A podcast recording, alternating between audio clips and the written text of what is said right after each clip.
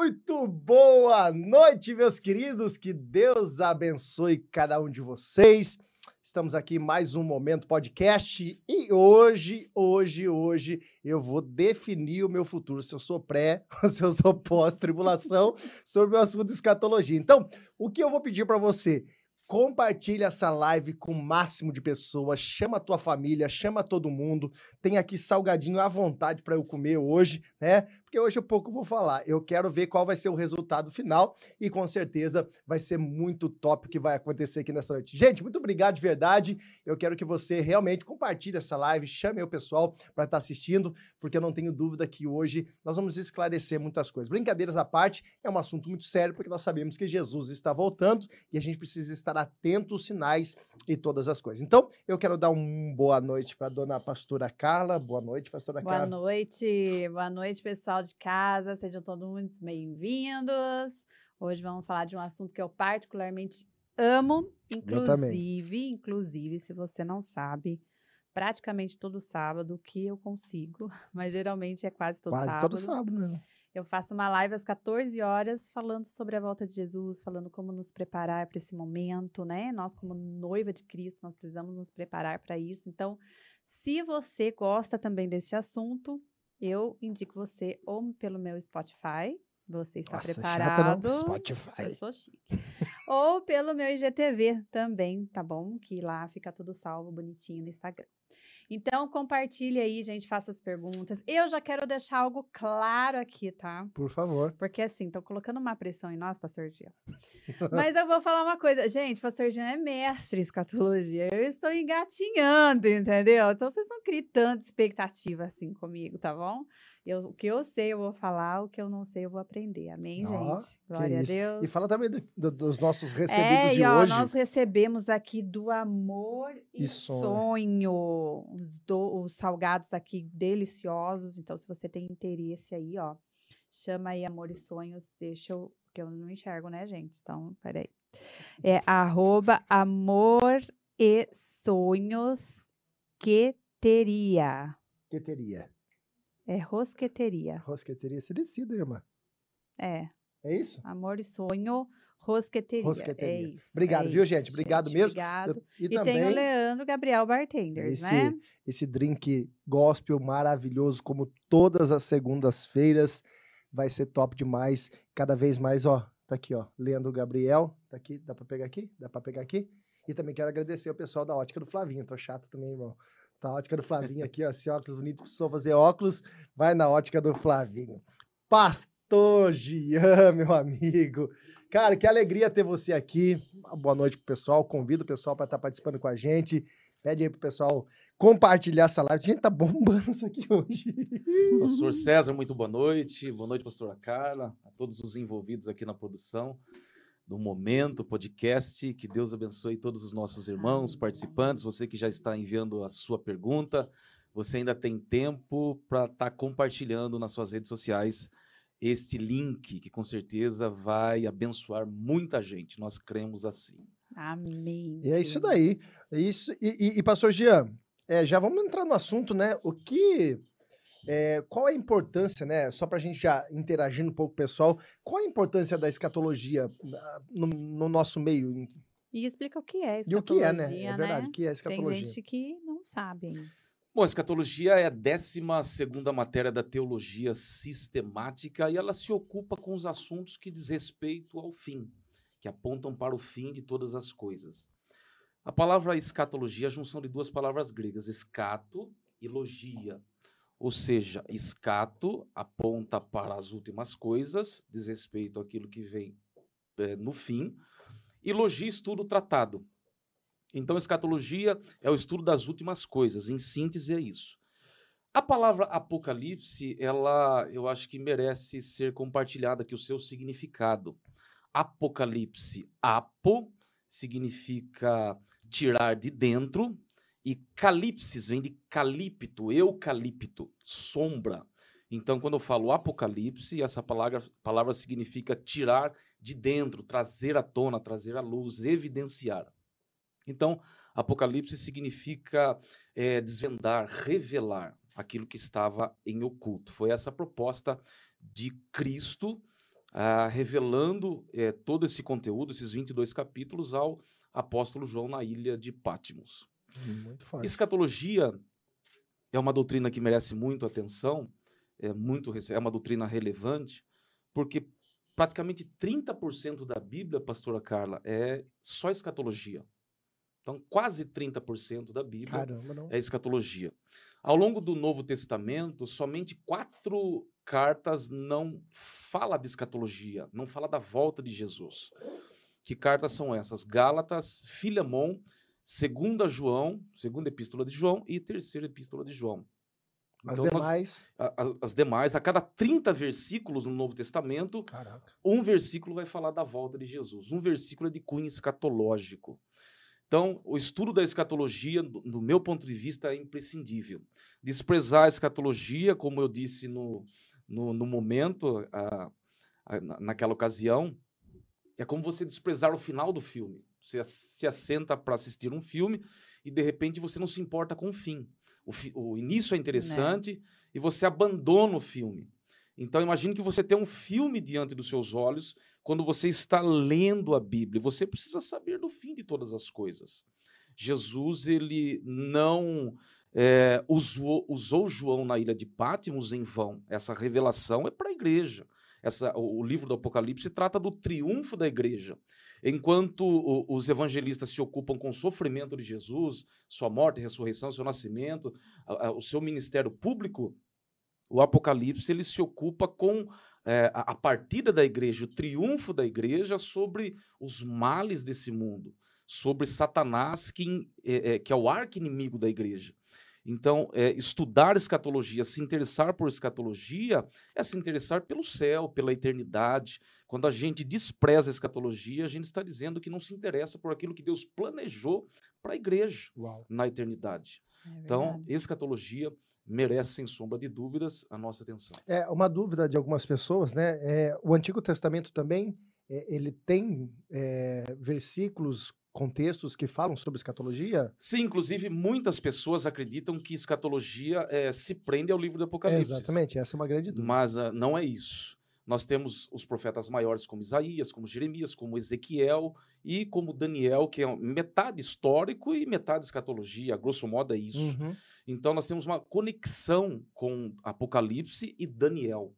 Tá? Então a pessoa que leu Apocalipse acredita que ela vai desvendar tudo, vai descobrir tudo, ela está redondamente enganada. Escatologia é uma matéria desafiadora porque você precisa percorrer toda a Bíblia, montar o quebra-cabeça. Muitas Acho que esse é um passagens. grande desafio, né? É um- Sim, muitas passagens do Antigo Testamento vai se aclarar no Novo Testamento. Então eu preciso conhecer o, Novo, o Antigo Testamento. O profeta Zacarias também eh, foi muito usado para falar da volta visível de Cristo. Então eh, Zacarias fala do momento em que Jesus toca os seus pés no Monte das Oliveiras, esse monte vai se fender ao meio. Eh, aqueles que transpassaram Cristo, eles vão se arrepender, eles vão enxergar aquele que foi morto no madeiro, triunfando com a noiva, voltando para executar o seu juízo, estabelecer o seu reino milenial, novos céus e nova terra, enfim, fazer com que a ira de Deus realmente ela entre em ação, porque a gente acredita na bondade de Deus, a gente Sim, acredita sim. no amor de Deus e vivencia isso. Mas eu também sirvo um Deus que executa juízo. Quando o pecado ele superabunda, quando ele chega no seu limite, Deus entra em ação para fazer aquilo que precisa ser feito. Porque imagine você tendo uma residência. Na sua casa você não permite baderna. Eu também não permito baderna na minha casa. Porque você estabelece regras lá dentro, porque você paga. Mas Deus, ele não só pagou a dívida do homem vendo seu filho, é, como ele criou todas as coisas. Então, Deus que cria e estabelece regras, normas, limites. Nossa, Como é que o isso. homem, como é que o ser humano vai fazer o que quer, vai viver ao seu bel prazer e vai ficar por isso mesmo?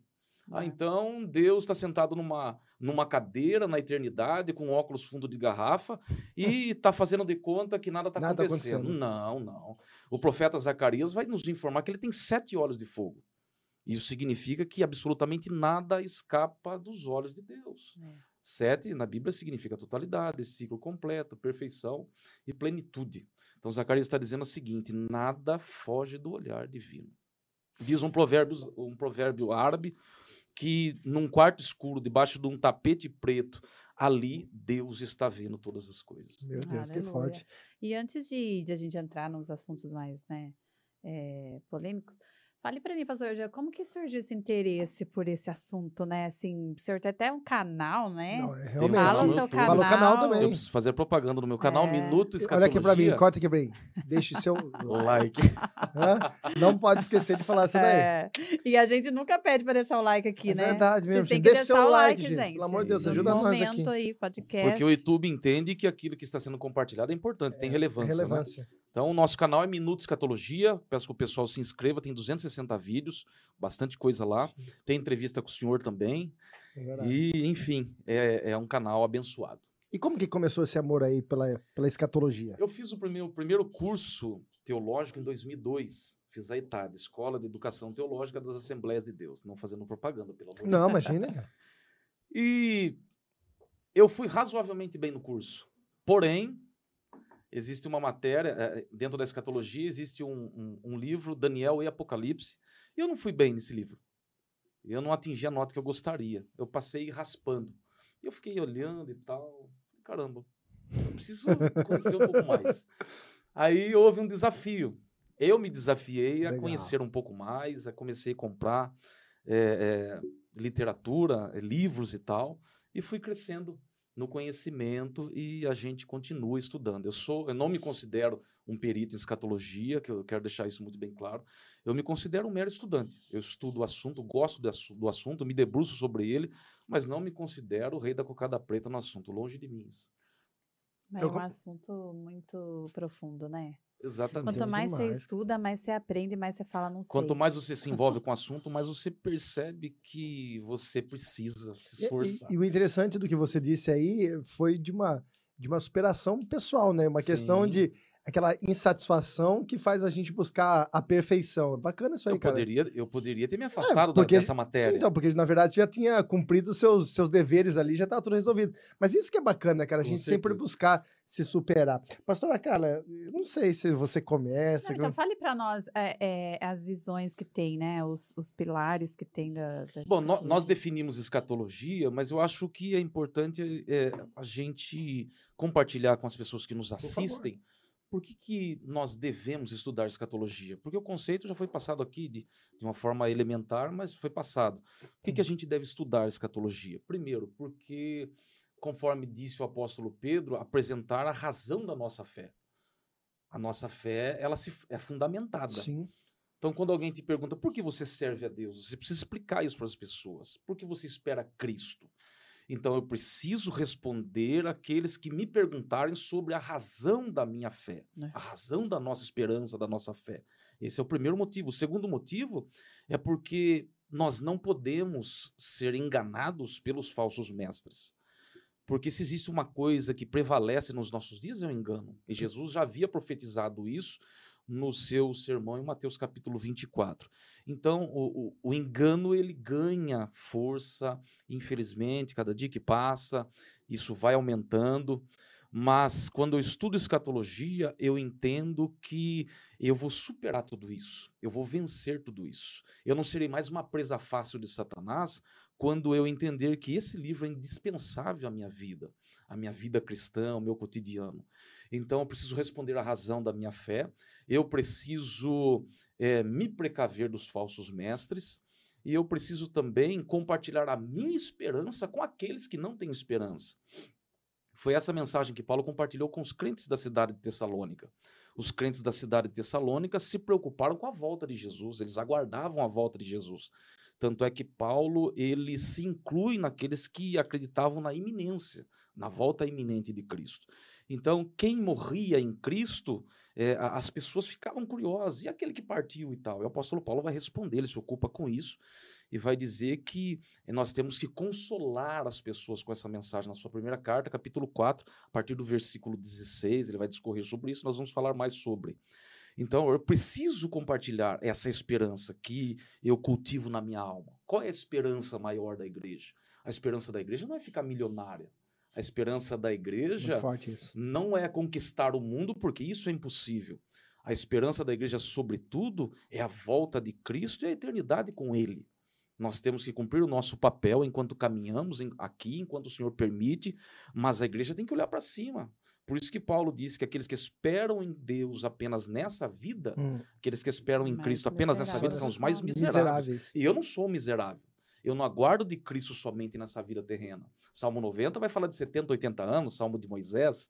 Então eu não me atenho a 70, 80 anos. E se Deus, penso eu, eh, se ocupasse com a criação do homem para que o mesmo vivesse 70, 80 anos, não seria um plano tão brilhante assim. É. É A verdade, vida é bela. verdade. A vida é bela, mas o projeto de Deus é a eternidade. Porque lá no Éden ele dotou o homem de eternidade. Deus é eterno na essência da palavra, de forma absoluta, mas ele dotou o homem de eternidade. Então a nossa vida não se resume nesse corre-corre, ganha, vende, compra. Não. A nossa vida, ela está atrelada a um laço eterno com Cristo. Ela tem esse laço com E Cristo. isso é tão importante que quando a pessoa ela passa a viver a vida dela pensando, entendendo todo esse plano e pensando sobre verdade. isso, ela muda a maneira como ela vive nessa terra. Sim, sim. A maneira como ela lida com os seus problemas, com as suas dificuldades, muda tudo. Com certeza. Tudo, tudo, E, a- tudo. e até pegando um gancho da mensagem de ontem, né, acaba criando, né, o entendimento de que realmente é estar no corpo de Cristo, né? Eu não estou, não faço parte do corpo de Cristo porque eu tenho uma intenção de conquistar algo ou eu tenho medo de ir para o inferno. É muito mais do que isso. É Sim. você ter um envolvimento com aquilo que realmente é eterno e que realmente eh, me faz olhar, como o senhor acabou de dizer, me faz olhar para cima, me faz olhar para as coisas que vêm do alto, né? Sabe uma coisa que eu penso que é muito importante a gente entender? É, Para falar de escatologia, a gente precisa pensar no plano geral, né? Do começo, meio Meio fim, fim. que nem o pastor Jean falou. Muitas pessoas não querem saber o fim, mas o fim é importante. Mas você conhecer, a, a- a entender essa linha do que Deus quis para a humanidade e até o que Ele quer fazer agora novamente com a humanidade, isso muda até mesmo a nossa visão de entendimento das coisas, né? Então a gente entender que como vai se dar é muito importante, porque a gente está preparado para esse momento, né? A gente se prepara para encarar tudo que virá, né? Tudo que Sim. pode vir a acontecer. Então, o estudo escatológico, eu vejo que ele também é uma preparação. Foi para isso que Deus deixou essa, essa revelação, porque senão, né, para que ter essa revelação se a gente não vai fazer uso disso, se a gente não vai eh, ter sentido para nós essa revelação? Tem essa revelação para quê? Né? Porque tem um sentido, tem é, é, um, um- norte para você Com seguir, certeza. né? Então, diante disso, pastor Jean, apresente para nós aí. As é, escolas eu- de interpretação. Isso, porque é o que pega, né? Na, nesses estudos de, de escatologia, é, são essas visões diferentes, entendimentos diferentes que tem, né? Tá. Existem basicamente quatro escolas de interpretação do Apocalipse: a escola idealista, a escola preterista, a escola historicista e a escola futurista. A escola idealista, ela alegoriza tudo no Apocalipse, espiritualiza tudo. Para cada figura, para cada imagem, eu espiritualizo, eu alegorizo e nada é literal. A nossa linha de interpretação é, é, defende é, o histórico gramatical, a linha literal, a leitura literal do Apocalipse. É claro que existem simbologias, o Apocalipse é carregado de Carregado de simbologias, simbologia. mas eu não posso desprezar a literalidade do livro.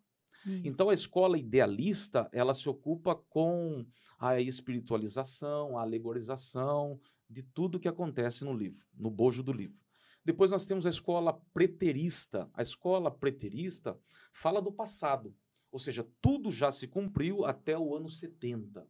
Depois nós temos o historicismo, tá? Que acredita que cada episódio do Apocalipse tem o seu encaixe na história. Eu tenho que ficar pegando trechos do livro e arrumar um período da história para encaixar. Mas nós nos ocupamos com a linha futurista. Nós cremos da seguinte forma: Jesus disse para João, no capítulo 1, versículo 19: Escreve as coisas que vistes, as coisas que são e as coisas que hão de acontecer. As coisas que viste. É aqui, é o capítulo 1, o Cristo que se apresenta, o Cristo que mostra o seu poder, né? Ele é o Todo-Poderoso. Depois do capítulo, capítulo 2 e o capítulo 3, vai se ocupar com as sete igrejas da Ásia Menor. Ali nós temos, então, a literalidade de tudo aquilo que acontecia, o, o, a, a razão das cartas serem escritas. Mas do capítulo 3 até o capítulo 22 do Apocalipse é futuro. Ainda não aconteceu. A igreja ela é arrebatada no capítulo 4, no capítulo 5 e 6 é, é, o capítulo 4 e 5 é atemporal. Interessante isso, hein? Depois do capítulo 6 ao capítulo 18, nós temos a, o período tribulacional. Depois nós temos o capítulo 19, a volta de Jesus em glória com a sua igreja. Depois nós temos o capítulo 20, o milênio, a batalha de Gog e Magog, o tribunal de Cristo. Depois nós temos no 21, é, novos céus e nova terra. E depois a nova Jerusalém. Então, do capítulo 4 até o capítulo 22 é futuro para nós, na nossa visão futurista. Agora, na visão da pastora Carla, já apimentando o negócio, a igreja, disso, gente. é, a igreja, a igreja, ela vai estar nesse período tribulacional. Mas já apimentando o negócio, a palavra eclésia, ela não se encontra nesse período tribulacional, do capítulo Obrigado, Jesus. do capítulo 6 ao capítulo 18, não existe a palavra eclésia. Escreve ao anjo e tal. Quem tem ouvidos ouça, o que o Espírito diz à igreja, eclésia e tal. Isso aí não existe no período tribulacional. Então nós cremos piamente que a igreja não vai enfrentar a grande tribulação. E não só por isso, por inúmeros textos da Bíblia, a visão pré-tribulacionista é a visão mais coerente. E já quero é, antecipar que é a visão, é, é, a linha de interpretação da maioria, a linha majoritária. O pós-tribulacionismo cresce, o pós-tribulacionismo vem ganhando força. Mas as maiores denominações, por exemplo, como Quadrangular, Assembleia de Deus e outras, acreditam na volta iminente de Cristo. E o que é iminência? A iminência é a doutrina que defende que Cristo pode voltar a qualquer instante. Aquela pergunta, né, dentro dessa visão pré, que muitas pessoas acabam fazendo, é, sobre conhecer o anticristo. A igreja vai conhecer o anticristo ou não chegaria? A nossa linha de defesa, a linha de interpretação, pré-tribulacionismo, pré-milenarista, não acredita que a igreja vai conhecer o anticristo. Porque existe o, o- o fator restringidor. Quem é o fator? Quem restringe a manifestação do anticristo? Quem impede que o anticristo se manifeste é o Espírito Santo atuando através da igreja. Já existe Satanás e os seus asseclas, as suas hostes trabalhando. Agora, deixar o anticristo entrar em ação já é demais, aí folgou, né? E aí, pastora Então- Carla? E aí, pastora Carla? Deixa a pastora Carla Eu, falar. eu, eu tô É. nesse lado aqui, irmã. Tô... Vai, pastor Gia. Não, vamos lá. É, é, na verdade, assim, eu, eu entendo que quando a gente vai falar sobre a eminência, né? Eu entendo a, a eminência, quando, quando Jesus fala, ninguém sabe a hora nem o dia, ele está sendo específico. Hora e dia. Uhum. Então, é um horário e é um dia. Ninguém pode falar assim, Jesus vai voltar no dia 25 de outubro às 18 horas. Uhum. Isso é algo específico. Eu sempre, até falei em sala de aula quinta-feira, os alunos que estão aí, quem tiver aí dá um oi, já tem um monte de aluno. É, que, o que acontece é o seguinte, ó, se eu falo assim, pastor Gia, eu vou voltar, eu vou visitar você na sua casa, mas eu vou visitar você quando eu tiver um carro. Então, ó, quando eu tiver um carro, e eu vou comprar um carro assim, ó, o carro vai ser branco, vai ser assim, vai ser assado. Então, quando eu tiver esse carro, eu vou visitar você. Foi mais ou menos isso que Jesus fez. Jesus falou assim: olha, é, eu vou voltar e os meus sinais da volta vai ser quando? Vai ter guerra, vai ter isso, vai ter aquilo, vai ter aquilo, vai ter aquilo. E ele numerou tudo que iria acontecer, certo? E aí, então, ele pegou e falou assim: olha, então, quando tudo isso acontecer, eu vou voltar. Então, não não está falando o dia e a hora, mas ele está falando os sinais. Entendeu? Então, quando a gente fala dos sinais, Cristo já nos preparou para este momento onde sinais se dariam. Então, quando eu ver que esses sinais estão se dando, então eu estou alerta. Ele pode voltar. Aí, ele vai voltar a qualquer momento, naquele período em que ele estabeleceu os sinais dele. Entendeu? Então, é, a gente não tem o controle e eu não, a gente não desmerece a eminência, porque realmente nós não temos o controle e nem o dia quando ele vai voltar, mas nós temos os sinais.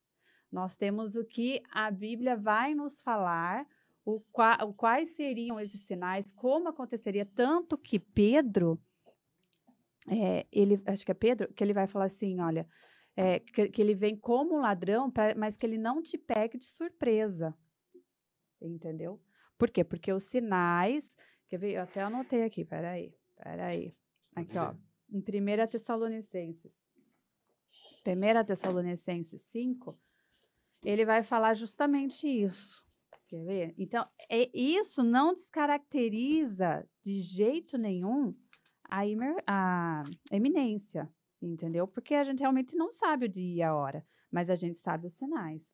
Então, aqui em 1 Tessalonicenses 5, 4, ele vai falar assim: ó, Mas vós, irmãos, já não estáis em trevas, para que aquele dia vos surpreenda como um ladrão. Então, o que, que ele está falando? Nós não estamos mais em trevas, nós já sabemos os sinais, nós já sabemos como vai acontecer, nós já sabemos é, em que momento Jesus vai voltar. E aí, quando a gente souber isso, nós não estamos em trevas, porque nós estamos preparados para esse momento, entendeu? Nós já estamos prontos, entendendo todo o plano de Deus. E, inclusive, em Apocalipse também, ó, quer ver? Anotei aqui, Apocalipse 3, 3. Olha só o que ele vai dizer aqui, ó. Apocalipse 3, 3. Lembre-te, pois, do que tens recebido, e ouvires e guarde, arrependes. E se não vigiares, virei sobre ti como um ladrão, e não saberás a que hora sobre ti virei. Então, ele está falando, ele vai vir e se a gente não vigiar, nós não saberemos. Então, a, a, a vigilância, o entendimento de quando isso vai acontecer, Cristo deu a nós essa revelação, entendeu? Mas dia e hora é outra coisa. Então, a hora que você vê, nossa, a Carla comprou o carro, o carro é branco, é desse jeito, a qualquer momento ela vai chegar na minha casa, porque ela fez uma promessa que ela viria, entendeu? Então, é esse entendimento que a gente tem.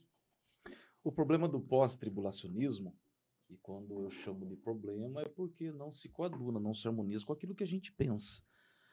É não distinguir, não fazer diferença entre Israel, igreja e gentios. É, essa é um ponto que diverge. O dispensacionalismo é, diferencia, distingue esses três povos. A Bíblia distingue gentios, aqueles que não têm aliança com Deus, uhum. a igreja que foi comprada e os judeus. judeus. Então, preciso entender isso. Mateus 24, exclusivamente, Jesus está falando para os judeus. Por quê?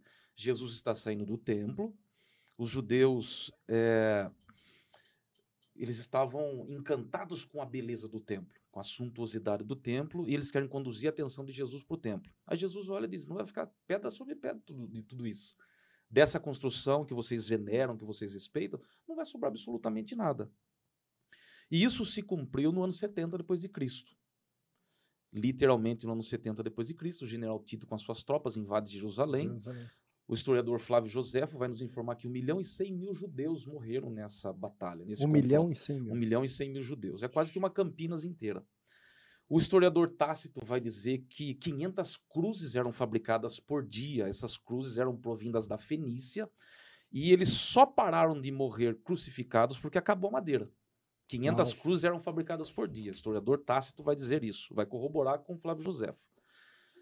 Então, é, aquilo é literal, mas Jesus está falando para um povo específico, porque quem pergunta para Jesus sobre é, o tempo do fim? Jesus fala sobre a queda do templo e eles vão perguntar o seguinte: eles fazem uma pergunta tripartida. É, é, Diz-me quando sucederão essas coisas e que sinal haverá da tua vinda e do fim do mundo. É uma pergunta tripartida. Isso, isso. Aí Jesus ele vai se estender. Então existem alguns blocos ali em Mateus 24 que a gente precisa entender numa análise crítica, criteriosa, quando Jesus está falando com judeus e quando aquilo se estende, se aplica à igreja.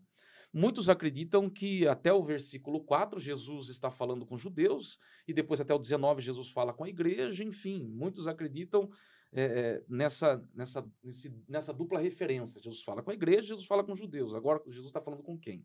Mas perceba que Jesus vai avançando no discurso, ele vai dizer o seguinte: é, quando chega, salvo engano, Mateus 24, 36. É, mas como foi nos dias de Noé, assim será também na, na vinda do filho do homem.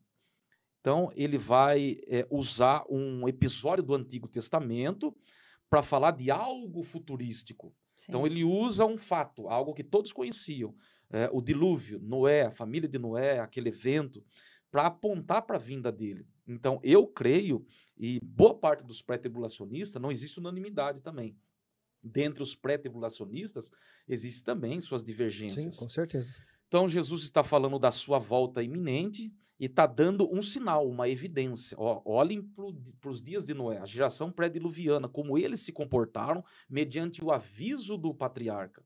Eles não deram ouvidos, eles não, eles não deram atenção, as pessoas comiam, bebiam, casavam e davam-se em casamento. Assim vai ser também na vinda do Filho do Homem. Então, a volta de Jesus em glória, eu acredito que esse momento aponta para a volta visível de Jesus. No final da grande tribulação, na volta visível, muitas pessoas vão estar comendo e bebendo tranquilamente. É, hoje, muitas pessoas também comem e bebem tranquilamente e não estão preocupadas com a volta de Jesus. Os sinais foram dados.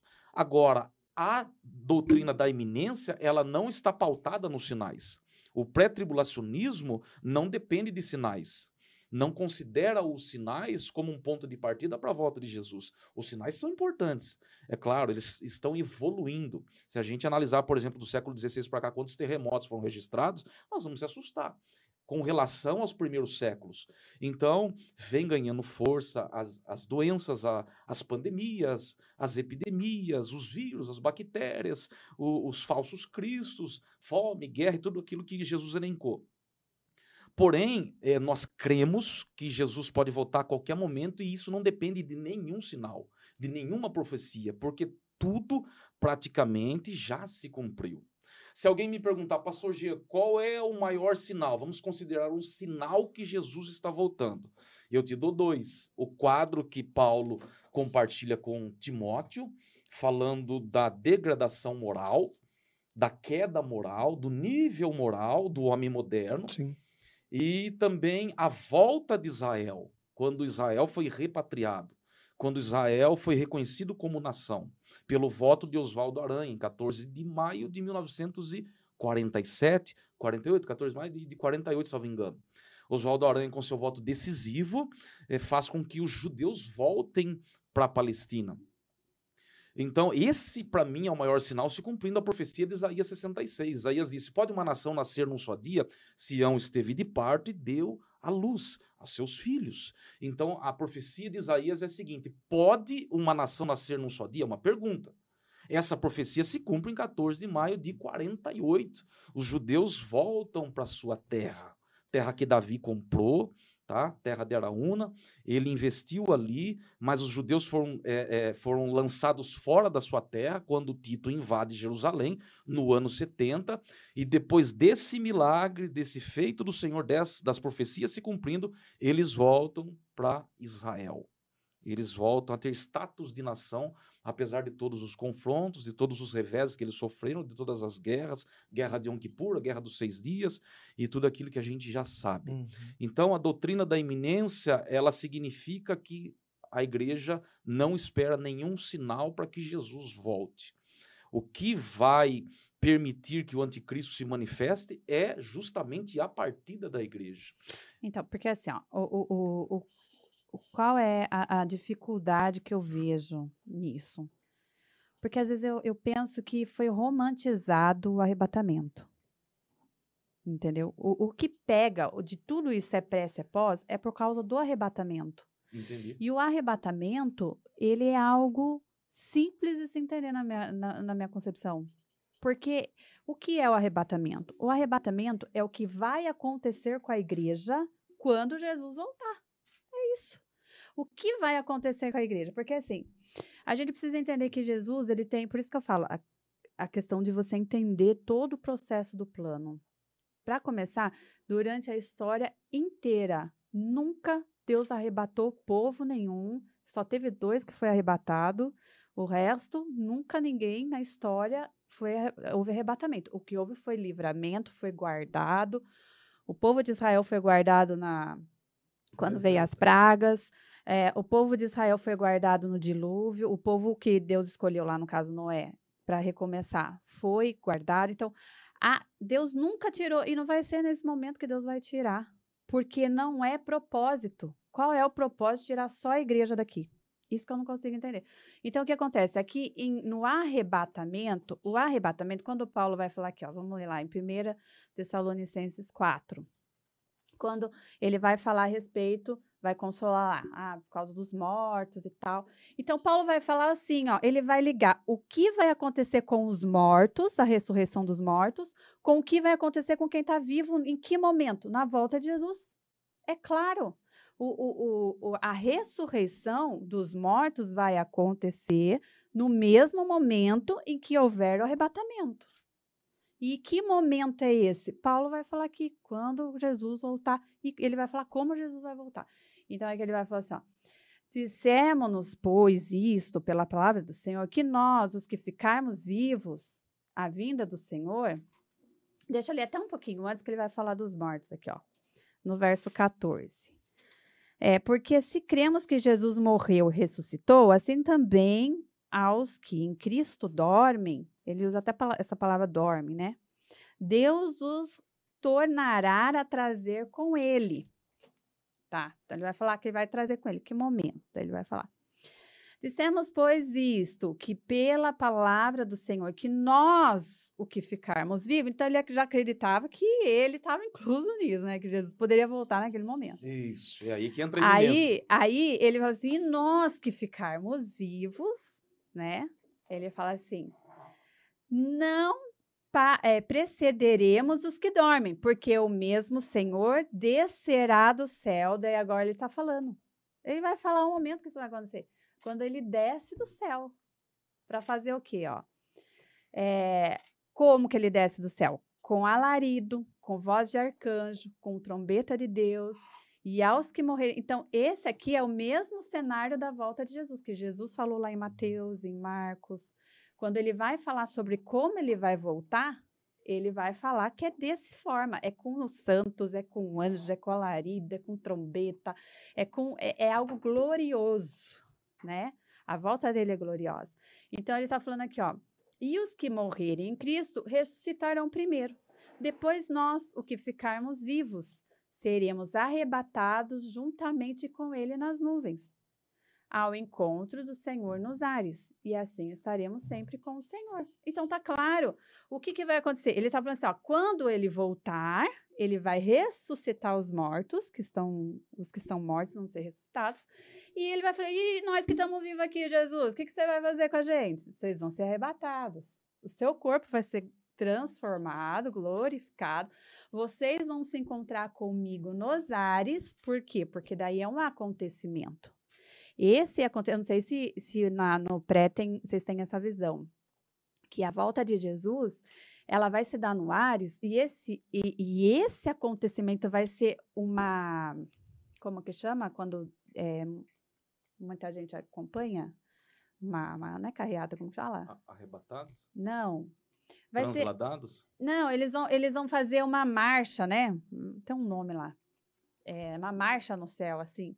Então vai ser algo muito glorioso. Você imagina Jesus voltar com um anjo, voltar com, com, com os mortos, ressuscitado muita gente. E aí tudo isso acontecendo e a igreja vai estar tá como? A igreja vai ser transformada, porque a igreja vai estar aqui. Entendeu? Então, para nós é muito claro que o arrebatamento é simplesmente o que vai acontecer com a igreja no momento em que Jesus voltar. A igreja que vai estar viva, a preciosa do Senhor que estará na terra. Entendeu? Agora, essa questão aqui de que Paulo entende, né, como colocou aqui, ele entendia que ficaria vivos e tal. Mas ele mesmo vai falar nessa carta a respeito do que? Da manifestação que antes tem que acontecer o que? A manifestação do anticristo. Então, ele sabia que um cenário, para ele, a qualquer momento o anticristo ia surgir. E todo esse cenário que eles iam se levantar contra Israel, cercar Israel, ia acontecer a qualquer momento. Entendeu? Por quê? Porque na visão dele lá, acontecimentos já estavam, né, se dando, por exemplo, Nero, né, que era o capeta em pessoa. Então, é esse entendimento que a gente tem, entendeu? Para nós, Israel é, e a igreja eles se unem a partir do momento que Israel começar a aceitar Cristo, obviamente, ele também vai se tornar a igreja. Tanto que quando Jesus falou lá em Mateus 24 para os discípulos, que eram judeus, mas que seria quem? A igreja. Então, automaticamente, ele também falou para a igreja. Porque quem eram aqueles discípulos? Aqueles que seriam a igreja. Então, o próprio recado já estava dando de geração em geração para aqueles que iriam deixar para nós, hoje, a igreja, um recado sobre os fins. Então, ele falou, por quê? Porque era um mistério escondido. Eles ainda não sabiam o que viriam, o que seriam deles depois. Então, eles se tornariam uma igreja sem saber ainda que eles eram igreja. Depois, quando Pedro vai conversar com Jesus, que ele vai falar sobre isso, né? A maior dificuldade do pós-tribulacionismo, pastor César e pastora Carla, é não não conseguir encaixar ou negar, primeiro negar a iminência, o pós-tribulacionismo tem, tem que negar a iminência, porque se eu defendo que a igreja vai passar pela grande tribulação, eu não acredito que ela seja tirada antes. É óbvio, né? É, Mateus 24 é altamente judaico. Jesus está falando com o povo judeu. A igreja, ela tem o seu nascedor em Atos do, dos Apóstolos, capítulo 2. O seu start, o seu início em Atos 2. Tanto é que Jesus vai falar o seguinte: é, tomara, espero que isso não aconteça no sábado. Porque no sábado o judeu não anda mais do que um quilômetro, é, 1.200 metros. Dois mil passos. 1.200 metros Sim. aí, eles não andam mais do que isso. Então Jesus está falando com o povo judeu e eu preciso entender isso. Mas a maior dificuldade do, do pós-tribulacionismo é eu preciso entender onde eles encaixam o céu. Porque Jesus, em João 14, vai dizer o seguinte, pastor Carlos. Raciocine comigo. Não se turbe o vosso coração, credes em Deus, credes também em mim. Na casa de meu pai há muitas moradas, se assim não fora, eu vou-lhe teria dito, pois vou preparar-vos lugar. E quando eu for e vos preparar lugar, voltarei e vos receberei para mim mesmo, para que onde eu estou estejais vós também. O tá. que Jesus está prometendo aqui? Que ele vai levar a igreja para o céu. Onde eu estou, vocês também têm que estar comigo. Eu vou levar vocês junto comigo. A igreja tem que estar comigo. No arrebatamento pós, é, no, o pós-tribulacionismo defende que o arrebatamento acontece em Apocalipse 19. O pré-tribulacionismo entende que a igreja volta com Cristo é, para que o, o, o, a, os juízos de Deus se estabeleçam. Se a igreja arrebatada no capítulo, é, no capítulo 19, ela sobe ao encontro de Cristo, quando que a igreja vai estar no céu, então? Então. Esse é um problema seríssimo. Me permita é. concluir o raciocínio. Então, eu tô gostando disso aqui, gente. Tô sim, comendo demais. A igreja sobe ao encontro de Cristo, Apocalipse 19. Beleza. Mas daí ela volta. Ela encontra com Cristo nos ares e ela volta. Ela volta acreditando no reino milenial. Jesus, ele vai fazer o que precisa ser feito, as profecias vão se cumprir, tudo bem. Mas em que momento a igreja vai estar no céu aqui? O pós-tribulacionismo é, não consegue explicar esse negócio. Nós cremos que a igreja vai estar no céu. E é preciso, é necessário um espaço de tempo para quê? Para a gente poder conciliar, concatenar alguns eventos escatológicos, como as bodas do Cordeiro e o Tribunal de Cristo. Porque a igreja precisa ser galardoada. Sim. A igreja ela precisa receber o fruto do seu trabalho. Ouro, prata, pedras preciosas, madeira, feno e palha, que é o que Paulo descreve a, a igreja de Corinto. Beleza. Então, se eu acredito que eu suba ao encontro de Cristo e já volto, eu não consigo encaixar, harmonizar todos esses eventos. A igreja precisa desse time, é necessário esse intervalo. As bodas do Cordeiro é o momento em que a igreja confraterniza, é a ceia geral, é a ceia total dos arrebatados. Porque a ceia mensal, ela aponta para a ceia eterna com Cristo. Que há de vir para aquilo que foi prometido. Então, é, esse espaço de tempo é necessário, esse intervalo é necessário nos eventos escatológicos. E eu acreditando, como pós-tribulacionista, que a igreja vai ao encontro de Cristo já volta, eu não deixo margem para esses eventos. E eu não vejo a igreja no céu, na visão pós-tribulacionista. A visão pré-tribulacionista é a visão mais coerente, porque é onde a gente consegue encaixar todos esses eventos. Agora, a igreja acreditava na iminência? É óbvio que a igreja acreditava na iminência. E em nenhum lugar, eu repito, é, de Apocalipse 6 a 18, no período tribulacional, você vê a palavra igreja. Aí a gente tem alguns textos, você citou 1 Tessalonicenses 4 e tal, mas tem 1 Tessalonicenses 5, 9, Paulo deixa claro, a igreja do, de Tessalônica, que é, a, a igreja não foi destinada à ira. E quando a gente fala de período tribulacional, muita gente acredita em piquenique no meio do mato, e não é isso. O período tribulacional que Jesus fala em Mateus 24 é algo sem precedentes. Aí a gente vai para a noite de São Bartolomeu, aí a gente vai para o Coliseu, aí a gente vai para o massacre de Nero, aí a gente vai para Hitler e tantos outros homens que o diabo usou intensamente para ceifar muitas vidas, os genocidas que já pisaram aqui. Mas nada disso se compara ao período tribulacional. Nós temos três ciclos de juízo no Apocalipse. Nós temos a soltura dos quatro cavaleiros, as sete trombetas e as sete taças. E Lucas, os textos correlatos de Mateus 24, Marcos 13, Lucas 21 e Mateus 24. Lucas 20 e Marcos 13 são textos correlatos que dizem respeito ao mesmo evento. Uhum. Lucas vai dizer que os homens desmaiarão de terror na expectação daquilo que sobrevirá. Então as pessoas vão desmaiar de terror, as pessoas vão desejar morte. Então não é algo parecido com o que aconteceu no Coliseu. Não é aquele que morreu é, enforcado, assassinado porque é, por, por, não negar por não o nome negar de Jesus. Cristo. Não é nada disso. O período tribulacional, Jesus disse que é sem precedentes. Não existe nada que aconteceu no planeta Terra, nada foi registrado que se assemelhe, que se compare. A visão pré, então, é que a igreja nesse momento não já passa, não passa. Não passa. Eu, Obrigado, com, todo, com todo respeito aos pós-tribulacionistas, pastora Carla, é, não sendo ofensivo em hipótese nenhuma, Thomas Ice, um dos maiores é, pré-tribulacionistas, é, que eu conheço, um dos maiores, ele vai dizer que Jesus não vai receber uma noiva que foi espancada. Não. Ele não vai receber ah, uma noiva. Mártires? A gente, a gente rasga todos os mártires. Não, não. Eu repito, Thomas Ice vai dizer o seguinte: Jesus não está, não vai arrebatar uma noiva espancada. Aí você fala para mim dos mártires e eu volto a bater na mesma tecla. O Coliseu, os homens que se entregaram, os homens que foram lançados nas, na, na, nas fogueiras da vida, condenados à prisão, os homens que morreram por não negarem a Cristo, tudo isso que já foi registrado não se compara ao período pré-tribulacional. Mas tudo bem. Ao período mas, da tribulação. Mas a, a gente vê, você quer mais do que a terra ser destruída? Que é mais do que acabar com, com a questão lá do é, todo mundo morrer e, e, Deus guardou, né? As pragas e Deus guardou, óbvio, não se compara o que virá. Mas a questão é que não significa que a, a igreja vai passar por tudo isso. Então vamos lá, tem vários pontos que você colocou aí. vamos ver se eu vou gente, lembrar. Gente, as perguntas não vão fazer a live 2, tá? Tá. A primeira questão que a gente precisa entender: primeiro, nós não fomos feitos para morar no céu. Não fomos. Ah, fomos criados para habitar a terra. Se Deus quisesse que a gente morasse no céu, nem na terra ele colocaria a gente. Então, a gente precisa desmistificar essa história que a igreja tem que estar no céu.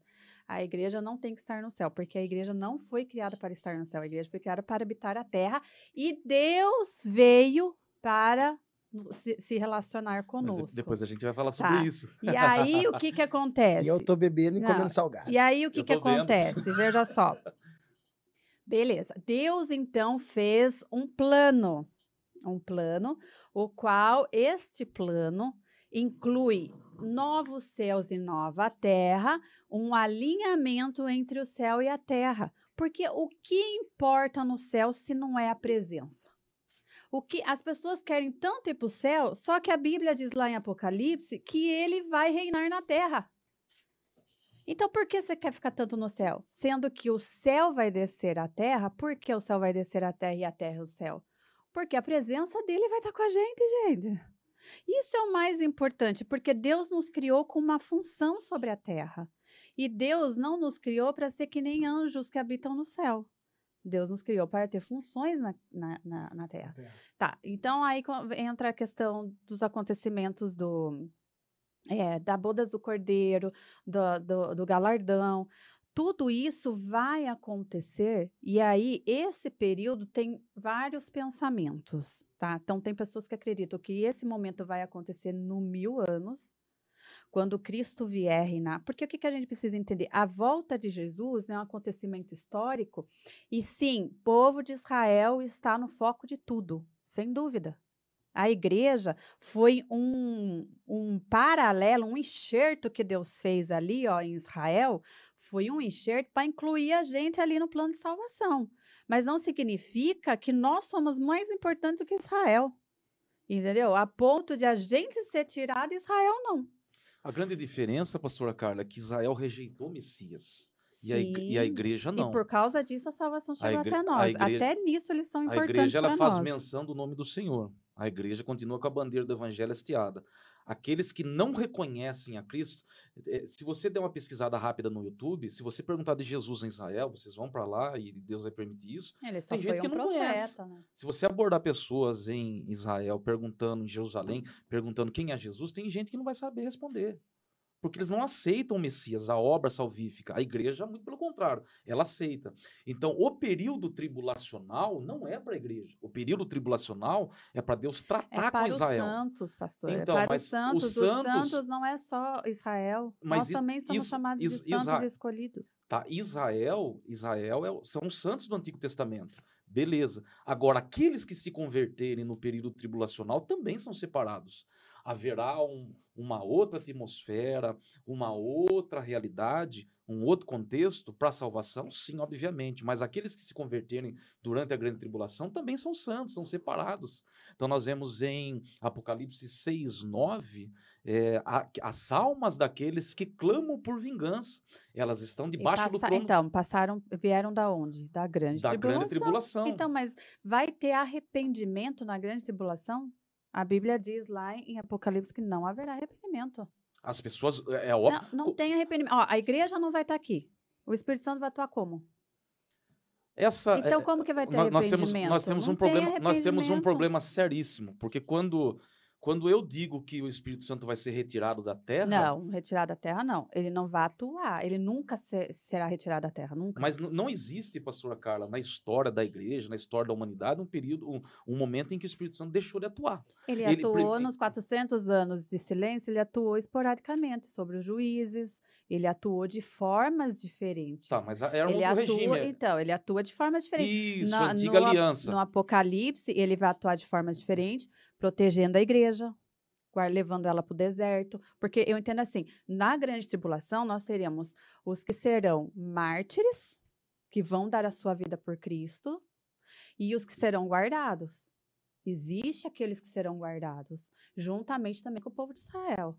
Então, aí depois vem duas testemunhas, que o Espírito Santo vai agir através das duas testemunhas, os 144 mil, o qual o Espírito Santo vai agir também. Então, ele não nunca deixará de atuar sobre a terra, só, só porém, ele vai atuar de forma esporádica. E agora, a igreja estando também na terra, ele também vai atuar com a igreja, porém é um outro momento. Tanto que eu acredito que antes disso tudo virá o quê? Virá o avivamento. Uma atuação Poderosa. poderosa do Espírito Santo, entendeu? Que é para a última colheita. É, nós temos, nós temos vários problemas aí, porque Apocalipse 3,10 vai dizer que ele vai nos guardar da hora da tentação. Uma coisa é guardar na hora da tentação, outra coisa é guardar da Então, hora da uma tentação. coisa é guardar, outra coisa é tirar, pastor. Uma coisa eu tô guardando, Não, como mas ele o guardou, o, senti- o sentido de como guardar ele guardou ali, o povo de Israel, como ele guardou mas o sentido de guardar ali não é de tirar preservar. da terra é outra coisa. Não é de preservar. O sentido de guardar ali é realmente retirar da terra. Arrebatamento é harpazo e volta de Jesus em glória para o cia ou para o zia. Arrebatar significa tirar com violência. Arrebatar significa tirar com força. A igreja ela não foi destinada à ira. Não, e eu Não- também acredito que não vai, eles não vão, nós não vamos provar da ira. Porque a ira de Deus, ela vem com as sete taças. E as sete taças de Jesus volta na, na última trombeta. Não é isso que diz lá em 1 Coríntios? Ele volta na última trombeta, a sétima trombeta. Então, nós temos, nós então, temos, nós temos aí um. a, a, a taça de a, a- as taças vão ser derramadas, que aí fala que a ira de Deus é as taças.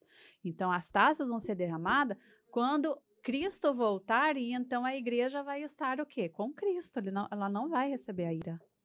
A igreja, a igreja ela assim como todas as outras sentenças, só para concluir o, o pensamento, assim como todos os outros juízos que Deus derramou, que também não deixou de ser ira, é, não, nunca atingiu o povo de Deus, que no momento que ele estava sendo guardado, entendeu? O povo de Deus foi guardado ao, ao- ao longo do tempo. Mas quando a gente pega, por exemplo, o evento, o dilúvio em especial, a gente percebe que a arca sobe. A arca fica onde? A arca fica em cima. E aqueles que perecem estão embaixo. A, o dilúvio, a salvação da família de Noé, é, prefigura, aponta para o arrebatamento da igreja, porque eles estão em cima. O, é, Apocalipse capítulo 4, Jesus convida João para subir, sobe. João sobe, aquilo é uma prefiguração do arrebatamento da igreja. A partida de Enoque, a partida de Elias também aponta para o arrebatamento da igreja. A partida de Elias e a permanência de Eliseu, o pastor falou sobre isso recentemente. Eliseu prefigura, na tipologia, prefigura a igreja que fica, Elias prefigura a igreja que sobe. Em nenhum momento a palavra tribulação, que aponta para esses sete anos, a igreja está inserida. Se você fizer uma análise criteriosa da palavra tribulação, grande tribulação, a igreja nunca está envolvida. As pessoas precisam entender o seguinte: tribulação são os dilemas do dia a dia. Oh, estou enfrentando uma tribulação. Tribulação, na, na, no, no, mais simples da palavra, é, significa os problemas que eu enfrento todos os dias. Eu não posso confundir a tribulação cotidiana com a grande tribulação, que é esse período que Deus trata com Israel. Israel tem que ser tratado por Deus. E é nesses sete anos que isso vai acontecer. Sim, acredito. Quando Jesus volta, Zacarias 14, quando Jesus volta com a igreja, toca no Monte das Oliveiras, aqueles que transpassaram a Cristo, Israel vai perceber que aquele que de fato foi ferido na casa dos seus irmãos é o Cristo que foi prometido, é o Messias esperado. Aí é que é virar um arrependimento em massa. E eles vão pregar o evangelho do reino. Hoje pregamos o evangelho da graça. O evangelho do reino é o evangelho que vai anunciar o reino milenial, o milenar de Cristo, que é a mesma coisa. Então, em nenhum momento a igreja está inserida no período tribulacional. Quando a palavra tribulação aparece, a igreja não está vinculada a isso. Eu não posso confundir igreja e tribulação cotidiana com igreja, eclesia ou eclésia, com a grande tribulação. E em nenhum momento de Apocalipse 6 a Apocalipse 18, que é o período tribulacional, em que Deus trata com os moradores dessa terra, a igreja está envolvida. A palavra eclésia não aparece. Então, o problema do pós-tribulacionismo é negar a iminência é, desacreditar que vai morar no céu, e nós não acreditamos que a nossa morada é permanente, mas admitindo que a terra vai se fundir com o céu quando a nova Jerusalém descer ataviada. O, isso. O, o, então, texto eu vou que você citou de João, não é isso aí? Eu vou chegar. Não, Jesus disse o seguinte: aonde eu estiver, eu quero levar vocês. Então... Vocês, vocês vão estar comigo. E aonde Jesus está no atual momento? Ele está no céu. Então ele arrebata a igreja para ficar no céu, não eternamente, por um período de tempo. Porque tem que haver um intervalo para que haja o evento que eu mencionei, que é o tribunal de Cristo e as bodas do Cordeiro, para depois a igreja descer e os, os, demais eventos serem desencadeados. Então, Israel fica na grande tribulação porque Deus precisa tratar com aquela nação. A igreja hoje ela está militando, a igreja hoje está atuando. O Espírito Santo vem atuando através da igreja ao longo de dois mil anos, mais de dois mil anos. Então, eu não vejo sentido na a necessidade da igreja enfrentar a grande tribulação, porque a grande tribulação não é um piquenique no, mar, no meio do mato, com todo respeito.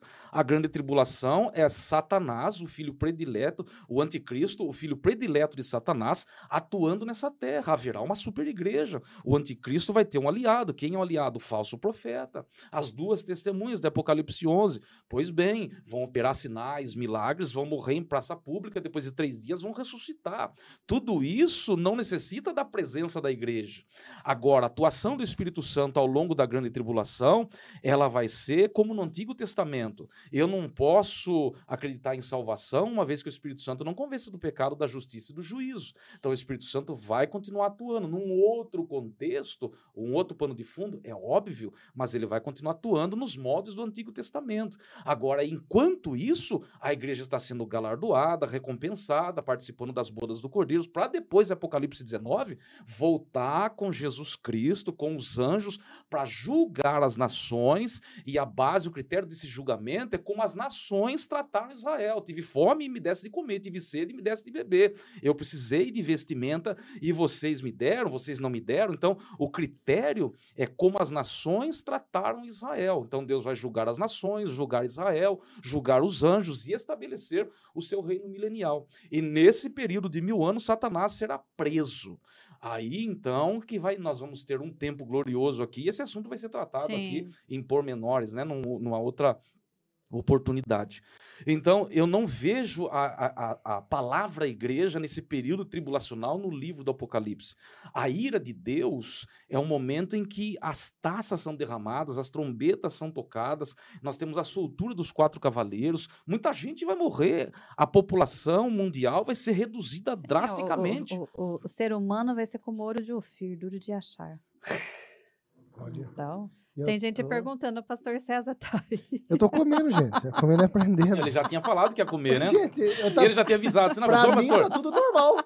Eu tô aqui e tô torcendo pro- aqui pra ver o que vai dar no final, pra ver o que eu vou decidir, gente. Calma. Tá, eu tô aprendendo, viu?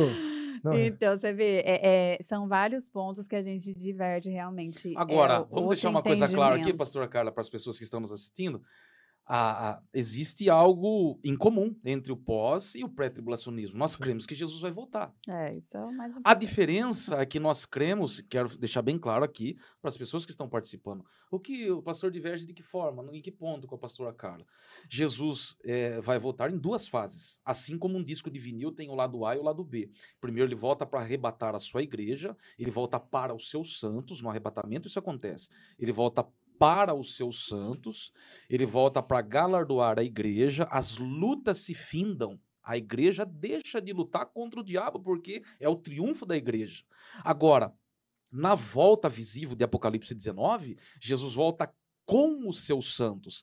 A igreja vai testemunhar e participar do julgamento dos anjos. Então, mas, pastor, aonde tá? Porque é assim, não, não, não achei na Bíblia nenhum momento que fala dessa primeira fase que Jesus volta invisível. Tipo, é uma construção de versículos, de ideias que não tem nada claro. Não tem nada claro para falar dessa volta. Nem o próprio Cristo falou sobre essa volta invisível dele. Entendeu? É, assim como o, é, é, o anjo falou assim para os discípulos: ó, assim como vocês verem ele subindo, é assim que ele vai voltar. Que, que forma que eles viram subindo? Só que Forma Jesus, Jesus, visível. estava, Jesus estava falando com quem ali? Porque a igreja nasce em Atos 2, aí Atos 1. Atos 1, 18, né? Do mesmo, vo, do mesmo Mas modo é- que vocês é estão a vendo. igreja, A, a igreja. Não, a igreja nasce em Atos Não, 2. tudo bem, ela nasce Ali ali, é capítulo mas 1 de já Atos. era uma preparação para ser igreja. Sim. Era igreja porque estava com Agora, Cristo. eu- eu Tudo bem que foi quando o, o- o- o Espírito Santo desceu que selou isso sobre eles. Mas ali eles já eram a igreja. Agora, o que a gente tem que entender Ele é falou que isso para Pedro. Agora, o que a gente tem que entender é que a revelação neotestamentária, a revelação do Novo Testamento, também é progressiva. Quem é que vai se ocupar com a escatologia do Novo Testamento? O apóstolo Paulo. Ele vai resolver algumas questões, algumas pendências, principalmente com a igreja de Tessalônica. Agora, a revelação, o apogeu da revelação, vem através de João na ilha de Pátimos. Sim. Então, a revelação é progressiva. Eu não posso pegar um versículo isolado de Cristo e dizer, Jesus não falou de arrebatamento. A arrebatamento a gente vê em- Mateus capítulo 24. Quando ele fala, é, aquele. é, ninguém sabe o dia, o pai, compete ao pai saber, ninguém sabe. Jesus está falando ali do arrebatamento. Mas, pastor, Jesus não está falando ali do arrebatamento. O problema do pós é que eu tenho que esperar os sete anos da grande tribulação e no final dos sete anos Jesus volta.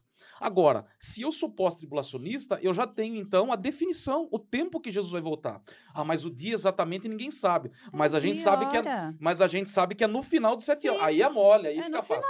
Mas, E- é, mas aí- foi isso. O Cristo quis deixar Não, fácil mas tá, pra mas, gente. mas é por isso que, que eu nunca abracei o pós-tribulacionismo, pastor César. Porque se eu, se eu sou pós-tribulacionista, eu acredito então que Jesus vai voltar Não, mas é por depois isso- mas da é grande por isso que tribulação. Tá escrito aqui, ó, para que vocês não andem em trevas. Vocês não andam mais em trevas. Sim, a, vi- já não, a, sabem. vi- a vigilância assim, ó, ao longo da Bíblia é, é, é- é uma verdade. é uma, Então, mas a você gente tá constata falando isso. do acontecimento, tá falando sobre o acontecimento. Agora, assim, ó, o que, que, eu, que eu quero entender, que eu, eu, não, eu não consigo entender, porque assim, ó, qual é a finalidade de ele escrever sete cartas, sete cartas para as igrejas? Porque assim, você acredita também que as igrejas, elas, sim, eram reais, mas Sim. também é profético. Sim, isso você claro, acredita? Com Tá. certeza. Então, por que que ele revelou para as igrejas o que iria acontecer? Se ela não vai estar mais aqui. Então, eu não consigo entender qual é a finalidade de Cristo trazer uma revelação tão profunda como essa para a igreja não fazer nada com isso. Mas ele mesmo respondeu isso.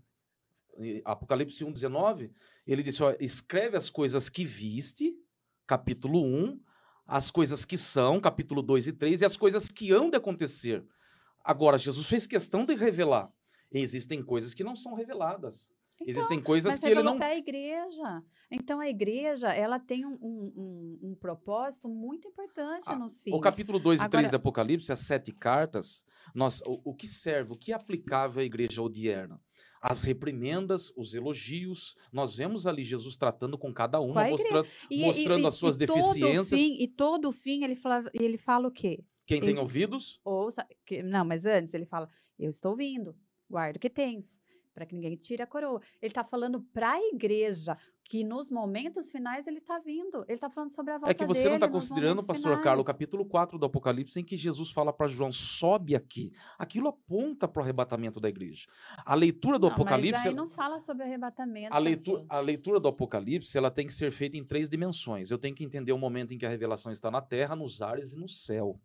Então são um, um, um Não, daí desencadeado. eu vou, eu vou, aí eu caio, ca- o senhor está caindo na no que o senhor falou sobre o ale- alegórico, espiritual.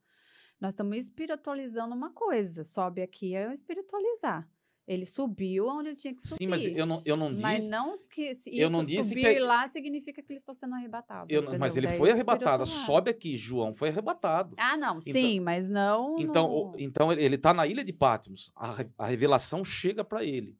E existem momentos que a revelação se dá nos ares. E existem momentos que a revelação se dá na, na terra. E existem momentos que a revelação se dá nos céus.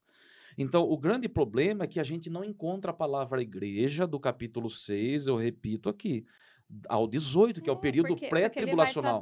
Ele ele vai, então, atuar Então, com Israel. Porque agora todo o centro vai ser Israel. O que, que o anticristo ele vai fazer? Mas é, aí você Ele chegou vai- aonde eu ele quero. vai A- o- o, perseguir, período então, pré-tribula- vamos lá. o período da tribulação, da grande tribulação, ele vai perseguir os santos. Certo. Aqui, ele não define quem são esses santos. Nós somos chamados de santos também. Sim, Então, nós não podemos declarar que a igreja está falando só de Israel, porque nós também somos santos. Então, não significa que é só Israel.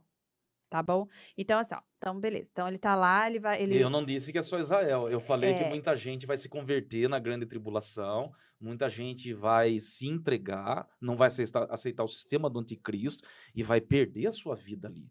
Então, muita gente será martirizada. A gente não pode desconsiderar a salvação no período pré-tribulacional. Então, mas aonde? Porque aqui, ó, quer ver, ó.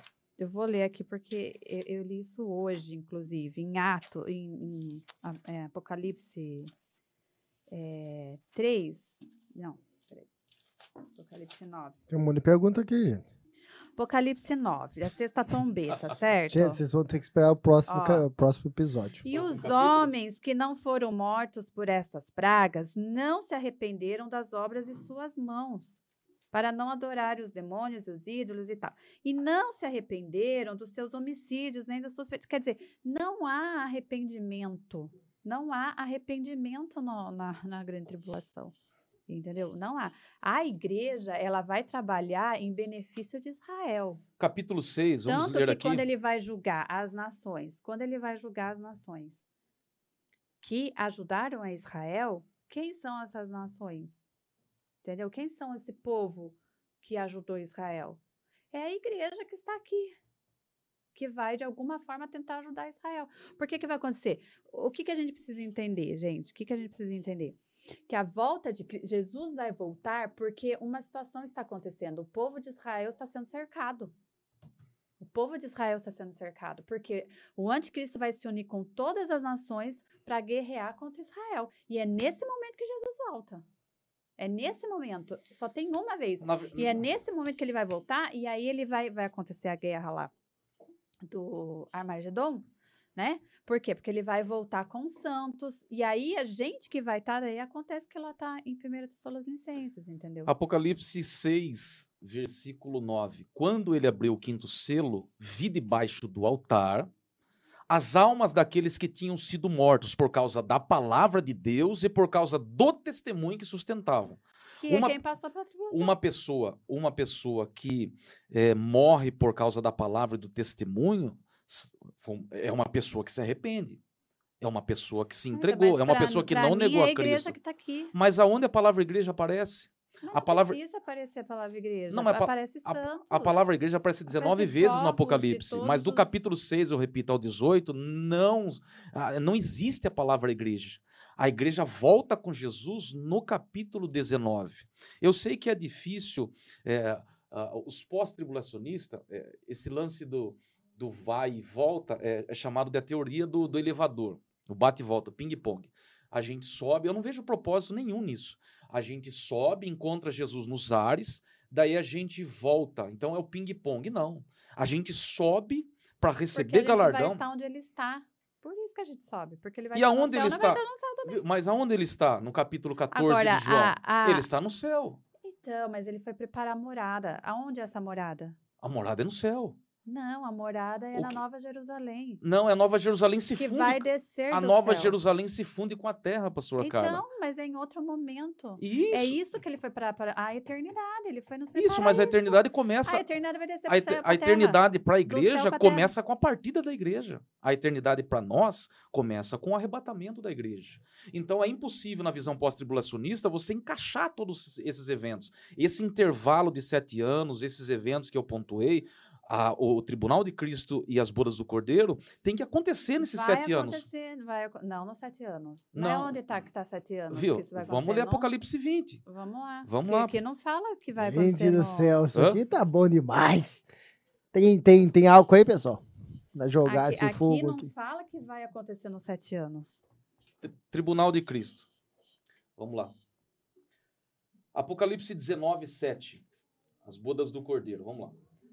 Alegremo-nos, exultemo-nos. Então vamos lá. A gente está lendo, a gente vai ler Apocalipse 19, que fala da volta de Jesus em glória com a igreja na visão Tá, pré-tribulacionista. que é em que momento isso? Apocalipse no 19. momento da sétima trombeta, certo? Jesus está voltando com a igreja. Apocalipse 19. Versículo 7. Alegremo-nos, exultemos e demos-lhe glória, porque são chegadas as bodas do cordeiro, cuja esposa a si mesma já se ataviou.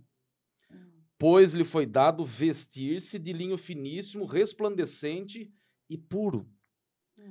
Porque o linho finíssimo são os atos de justiça dos santos. Então me falou o anjo, escreve, bem-aventurado aqueles que são chamados à ceia das bodas do Cordeiro. E acrescentou, são essas as palavras de Deus, as Então, mas aqui verdadeiras... não está falando nada de sete anos. Mas- em que momento você vai acontecer? Que não fala em que momento. Mas é que a- a na visão pós-tribulacionista, é, é, a leitura é, pós-tribulacionista é diferente da leitura pré na 70 semana de Daniel. A 70 semana de Daniel corresponde aos sete anos da grande tribulação. E é justamente nesses sete anos que esses eventos se encaixam. Quando você analisa a visão pós e a visão pré, você percebe que não dá para encaixar tudo aquilo que precisa acontecer. As promessas de Deus para a igreja. Então, mas vai acontecer, mas o problema é o momento que vocês falam que vai acontecer. Porque o entendeu? capítulo, Porque o capítulo nós, 19 pra está nós, totalmente ligado às que bodas que- do cordeiro Para que, que é o galo... Para que, que é o, o galardão? O galardão, para mim, é o que Cristo vai nos delegar para nós exercermos no mil anos. Então, esse julgamento, Cristo vai fazer quando ele já desceu para a terra. Primeiro, ele nós vamos subir com ele nos ares, né? Os que estiverem vivos, ou os que já morreram, que também, para mim, o arrebatamento, como eu falo que romantizaram, para mim romantizaram, porque se eu morro hoje, Hum, eu vou estar com Cristo. Sim. Entendeu? Então eu vou estar diante da presença de Deus. Qual, por que, que eu tenho que ficar acordar é vivo para ser arrebatado? É porque vai ser uma experiência, porque eu vou subir para o céu, mas eu vou, ser, eu vou, vou ressuscitar. Então é a mesma experiência, é uma Não, experiência um o que- pouquinho o diferente, que- mas é a O que, experiência a com gente, Cristo. o que a gente acaba é, desprezando muitas vezes, inconscientemente, é que mais ou menos 70 mil pessoas morrem sem conhecer a Cristo diariamente. 70 mil pessoas. Ah, não, sim, eu tô falando assim, nós, os santos que vamos morrer em Cristo, não há diferença para nós, entendeu? Porque as pessoas falam que o arrebatamento é a gente ir para Cristo. Só que quando a gente morre, os santos em Cristo, nós vamos para Cristo. Sim, volta, Ah, volta subjetiva. cedo. A volta, a volta Entendeu? objetiva de Jesus é o arrebatamento da igreja. A volta subjetiva é essa que você Isso, mencionou. exatamente. A gente pode fechar os olhos e subir ao encontro dele. Então, para mim, é claro o quê? Quando Cristo voltar, eu vou subir onde ele estiver. e você e- já desce com ele. É, porque não é uma descida de um dia, na hora, subir e descer. É, é esse que é o problema. Existe, um, um- lá em Daniel, ele vai falar de 1.290 dias. Você já reparou que tem 45 dias ali, sobrando? Não, mas esse, esse encaixe. O, o que que esses 45 dias? Não, esse, na verdade, essa é, essa é uma leitura É do. uma procissão dos céus. Eu, Cristo vai, em 45 dias, Cristo vai passear sobre a terra e guerrear. 45 dias ele vai guerrear. Para no final ele chegar em Jerusalém, que está sitiada, e então ele entrar como rei lá. E ele vencer ali e, e derrotar Satanás. Entendeu? O, o anticristo. Então, é esse é é que todo mundo pensa que ah, subiu e já vai descer. Não, esse subir e descer, Cristo vai rodar o mundo em guerrear. E Isaías vai falar: suas vestes estão sujas de sangue. É, é, Je- Jesus vai falar aqui que ele voltou com a veste dele salpicada de sangue. E quem, de quem é esse sangue? Dos inimigos. Que ele vai descer para. E nós vamos estar onde? Nós vamos estar guerreando. Mas Não isso- é a hora de dar galardão agora. Nós vamos guerrear. Depois que der, depois quando ele reinar e ele assumir Jerusalém, que ele vai assumir Jerusalém e vai começar a reinar de lá, então aí a partir daí ele vai reunir, por isso que tem uma linha que acredito que é nesse momento que a bodas vai acontecer. Ele vai fazer uma bodas de vitória. E aí, nesse momento, ele vai começar a galodear. E, e vai começar daí a, a lidar com os prisioneiros, porque alguns morreram, outros foram prisioneiros de Cristo. Vão ser prisioneiros. Certo? E aí, depois disso, é, a- o que nós recebemos de galardão, então nós vamos sair para executar o que Cristo mandar. Aí, depois disso, vem a guerra de Gog e Magog, que daí Satanás é solto e papapá. Aí, depois, o que, que vai acontecer? E vai acontecer a visão de João, vir e descer dos céus. Essa cidade. E essa cidade é um novo céu, uma nova terra que vai acontecer, que é a eternidade. E aí, nesse momento, então, a igreja vai reinar com Cristo eternamente, porque Cristo reinará aqui. Né? Cristo vai estar aqui, Deus vai estar aqui. E aqui vai ser pedaço do céu também. O nosso problema é na sucessão de eventos, a forma que eles acontecem, na ordem dos eventos. Então não cabe na visão pós aquilo que a gente entende que precisa acontecer nesses sete anos. A leitura dos 45 dias é uma leitura pós-tribulacionista, porque o calendário judeu é diferente do nosso. Agora, se você crê que a igreja precisa passar pela grande tribulação, eu respeito, eu respeito por demais, mas eu quero, Porque criaram muito medo, eu sabe? quero, não, É, é, não, sabe o que acontece? não. É, é, os pré, eles não creem na glória de Deus no- no- no- na, na tribulação. Vocês não crêem que Deus é poderoso para guardar o seu povo. Mas se que Paulo Deus disse é que a igreja não foi destinada à ira, por que, Mas que eu não vai acredito? ter ira. É o que eu falei. A ira não vai acontecer nesse momento. Mas não existe necessidade nenhuma, pastor A Carla, da ira vai igreja ser estar derramada aqui. quando Cristo Mas voltar. se Deus que- vai que- tratar com Israel durante esse período, não existe nenhuma necessidade da igreja estar aqui. João 14 promete que a gente vai estar onde ele estiver. E isso fala de céu, porque Jesus está no céu. Eu não, repito, eu não encontro a palavra igreja no momento tribulacional. Lucas 21 vai dizer que os homens desmaiarão de terror, na expectação das coisas que sobrevirão. Então, eu não posso minimizar o- a, a- a- a- grande tribulação. Nós temos aqui três anos e meio, tecnicamente conhecido como tribulação, e os três anos e meio finais é a grande tribulação. Então Deus não precisa tratar com a igreja, a igreja não precisa estar presente. Quem é que precisa a estar igreja presente? não vai ser tratada. A, a igreja, ela vai exercer o papel dela. Mas não há necessidade da igreja estar aqui durante a grande tribulação, porque Deus vai usar Israel 144 mil. 144 mil judeus que vão reconhecer Cristo, as duas testemunhas vão atuar e eles vão pregar o evangelho do reino. A igreja já fez o seu papel. A igreja precisa ter esse momento triunfante. Não dá para acreditar que a igreja precisa ser espancada durante esse período. Não- eu não encontro um texto bíblico eh, aliando, harmonizando a grande tribulação com a igreja. A, a igreja hoje enfrenta tribulações, mas tribulação cotidiana. A grande tribulação é algo que nunca aconteceu. Não existe nada que foi registrado no planeta Terra Não, que mas, possa se mas comparar pra a esse mim, período. essa, essa passagem aí que você leu, que eles estão debaixo, é, é, essa, é esse povo. São Eu os tenho- mártires da grande tribulação. Eu tenho uma sugestão aqui, gente. Eu queria que cortasse aqui pra mim. Eu acho que deveria ser assim: quem é pré, sobe antes. Quem é apóstolo aquela tribulação. Pronto, resolvido, gente. Não é verdade? Ai, Vamos. gente, tem um monte de perguntas. É, mas eu vamos lá para as perguntas. que Mas que não tem mas agora já perdeu a linha de raciocínio e pergunta, porque eles foram argumentando tudo. Jesus amado. É, quer ver, tem uma aqui que é... abandonar totalmente Israel no, no período de sete anos, já que é pré, a igreja terá sido arrebatada. O que, que Deus vai fazer com Israel? Deus vai abandonar não Israel? olha pra mim não, gente. Vocês não Nesse pra mim, período não. de sete anos, muito pelo contrário, Deus precisa tratar com Israel porque esse povo rejeitou Messias. Israel vai reconhecer que Jesus é o Senhor a partir do momento em que ele descer para livrar esse povo na guerra do Armagedon. Israel estará cercada, o anticristo vai pleitear, vai a- a- atrair muitas nações para invadir Israel. E é nesse momento crucial que Jesus desce com a igreja para livrar o seu povo. E Zacarias vai dizer que com o sopro da sua boca ele vence a, a besta e o falso profeta. Ou seja, o anticristo e o falso profeta, que trabalha, que atua no campo religioso. Então Israel vai ter um papel preponderante durante a grande tribulação, porque eles vão pregar o evangelho do reino. Porque Jesus vem estabelecer o seu reino milenial aqui na terra. Então a igreja já foi galardoada, a igreja já foi recompensada. Agora ela volta com Cristo no capítulo 19. Israel precisa desse tempo. É necessário esse intervalo para Deus tratar com o seu povo, porque a igreja não rejeitou a Cristo. Quem rejeitou a Cristo foi o povo de Israel. Que até hoje, muitos em Israel, em Jerusalém, naquelas ruas, você pode andar por lá e perguntar quem é Jesus. Muita verdade. gente não sabe quem é Jesus.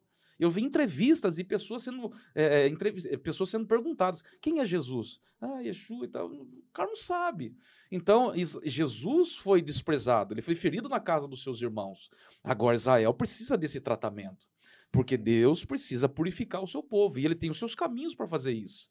E Deus, sendo o Criador, ele sabe como tratar com a sua criatura. Israel é o povo eleito, Israel é o povo escolhido. Mas por Israel ter rejeitado o Messias, a igreja entrou em ação.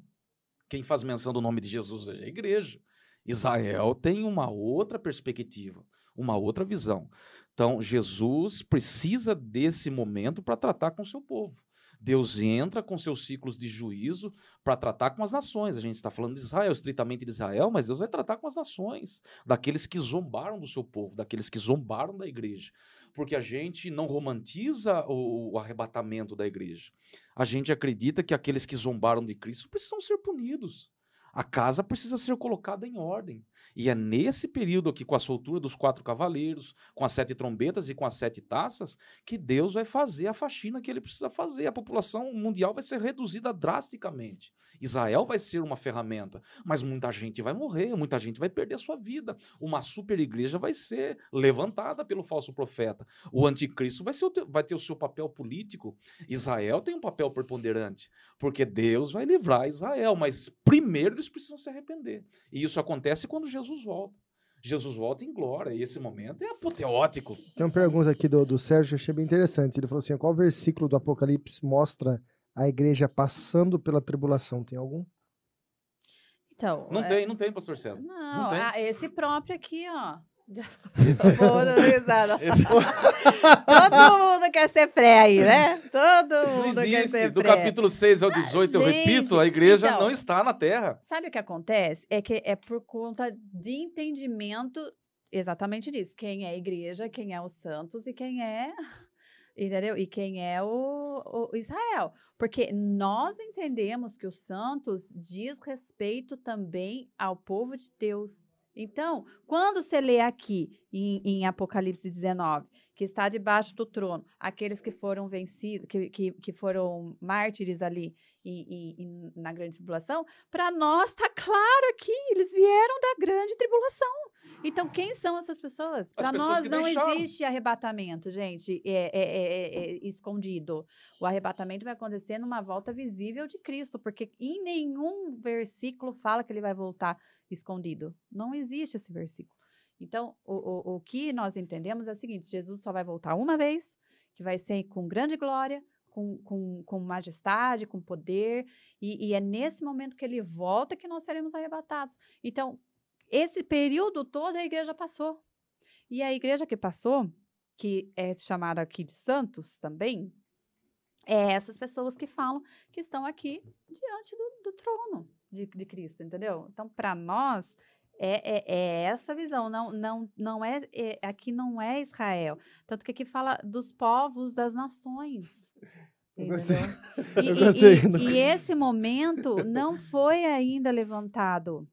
Então, para nós. hum, Eu vou ler um comentário aqui que virou até engraçado.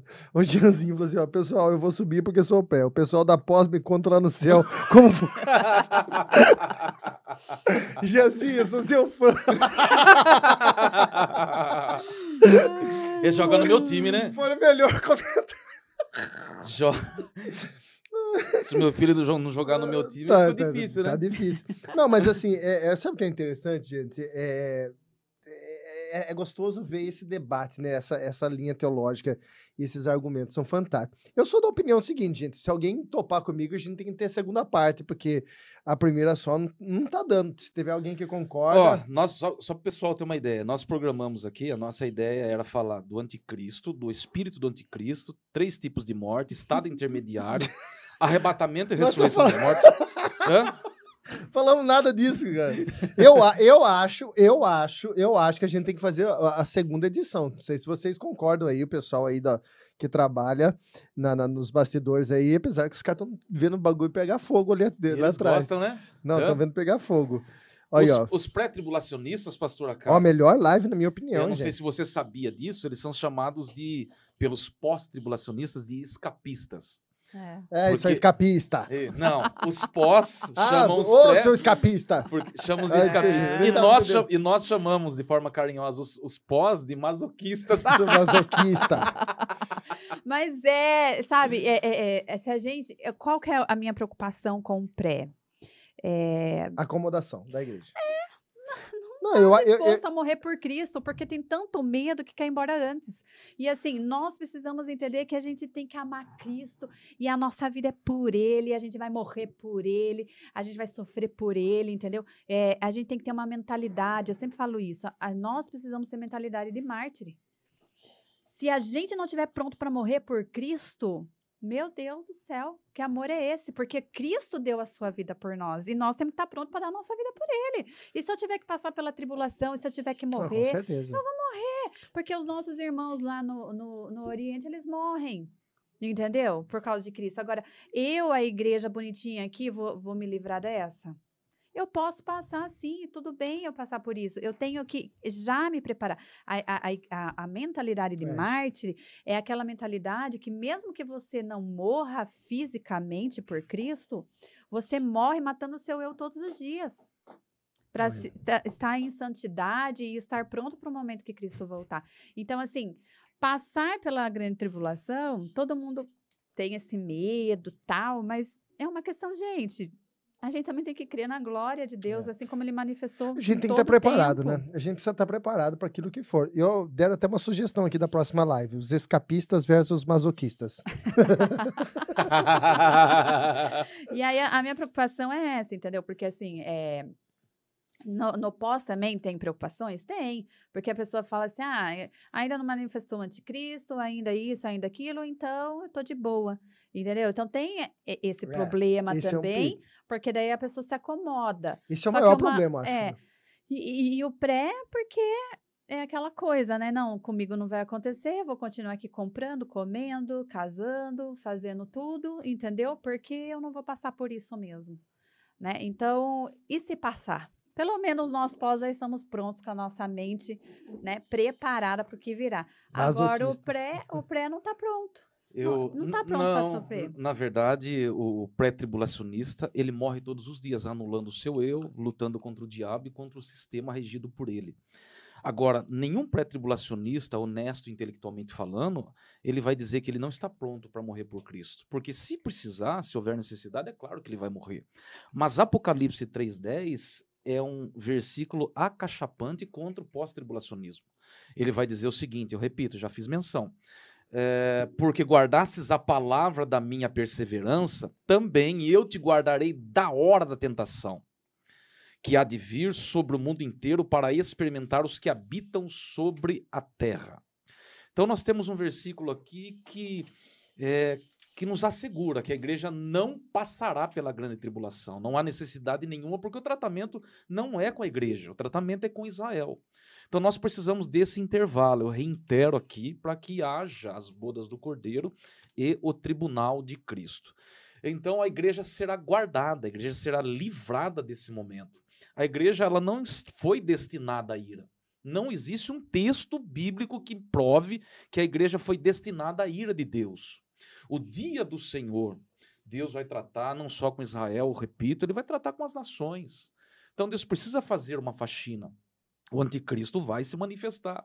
Por que, que o anticristo ainda não entrou em ação? Porque a igreja o restringe. Então, mas não Sendo... é a igreja que está escrito na palavra. É, vocês acham que é a igreja, mas não é a igreja que está escrito. Não está escrito, está escrito algo detém. É que eu acho que vai dar uma acalmada. Mas Mas se- esse é- algo pode ser qualquer coisa que Deus queira que seja. Entendeu? Então a gente está acrescentando coisa que não está na Não, Bíblia. não existe, não, na verdade, Não está escrito na que é verdade- igreja, não está escrito que é o Espírito Santo, está escrito que é algo. sim, o Mas- restringidor. Mas o que restringe? Mas A- até se a anjo gente- restringe. Não, mas se- quando a gente está Até falando. anjo quando, pode segurar as coisas. quando a gente está falando do anticristo, a gente está falando do filho predileto de Satanás, um homem que já foi ou será fabricado no, no laboratório de Satanás. Não houve nada parecido com o anticristo nessa terra.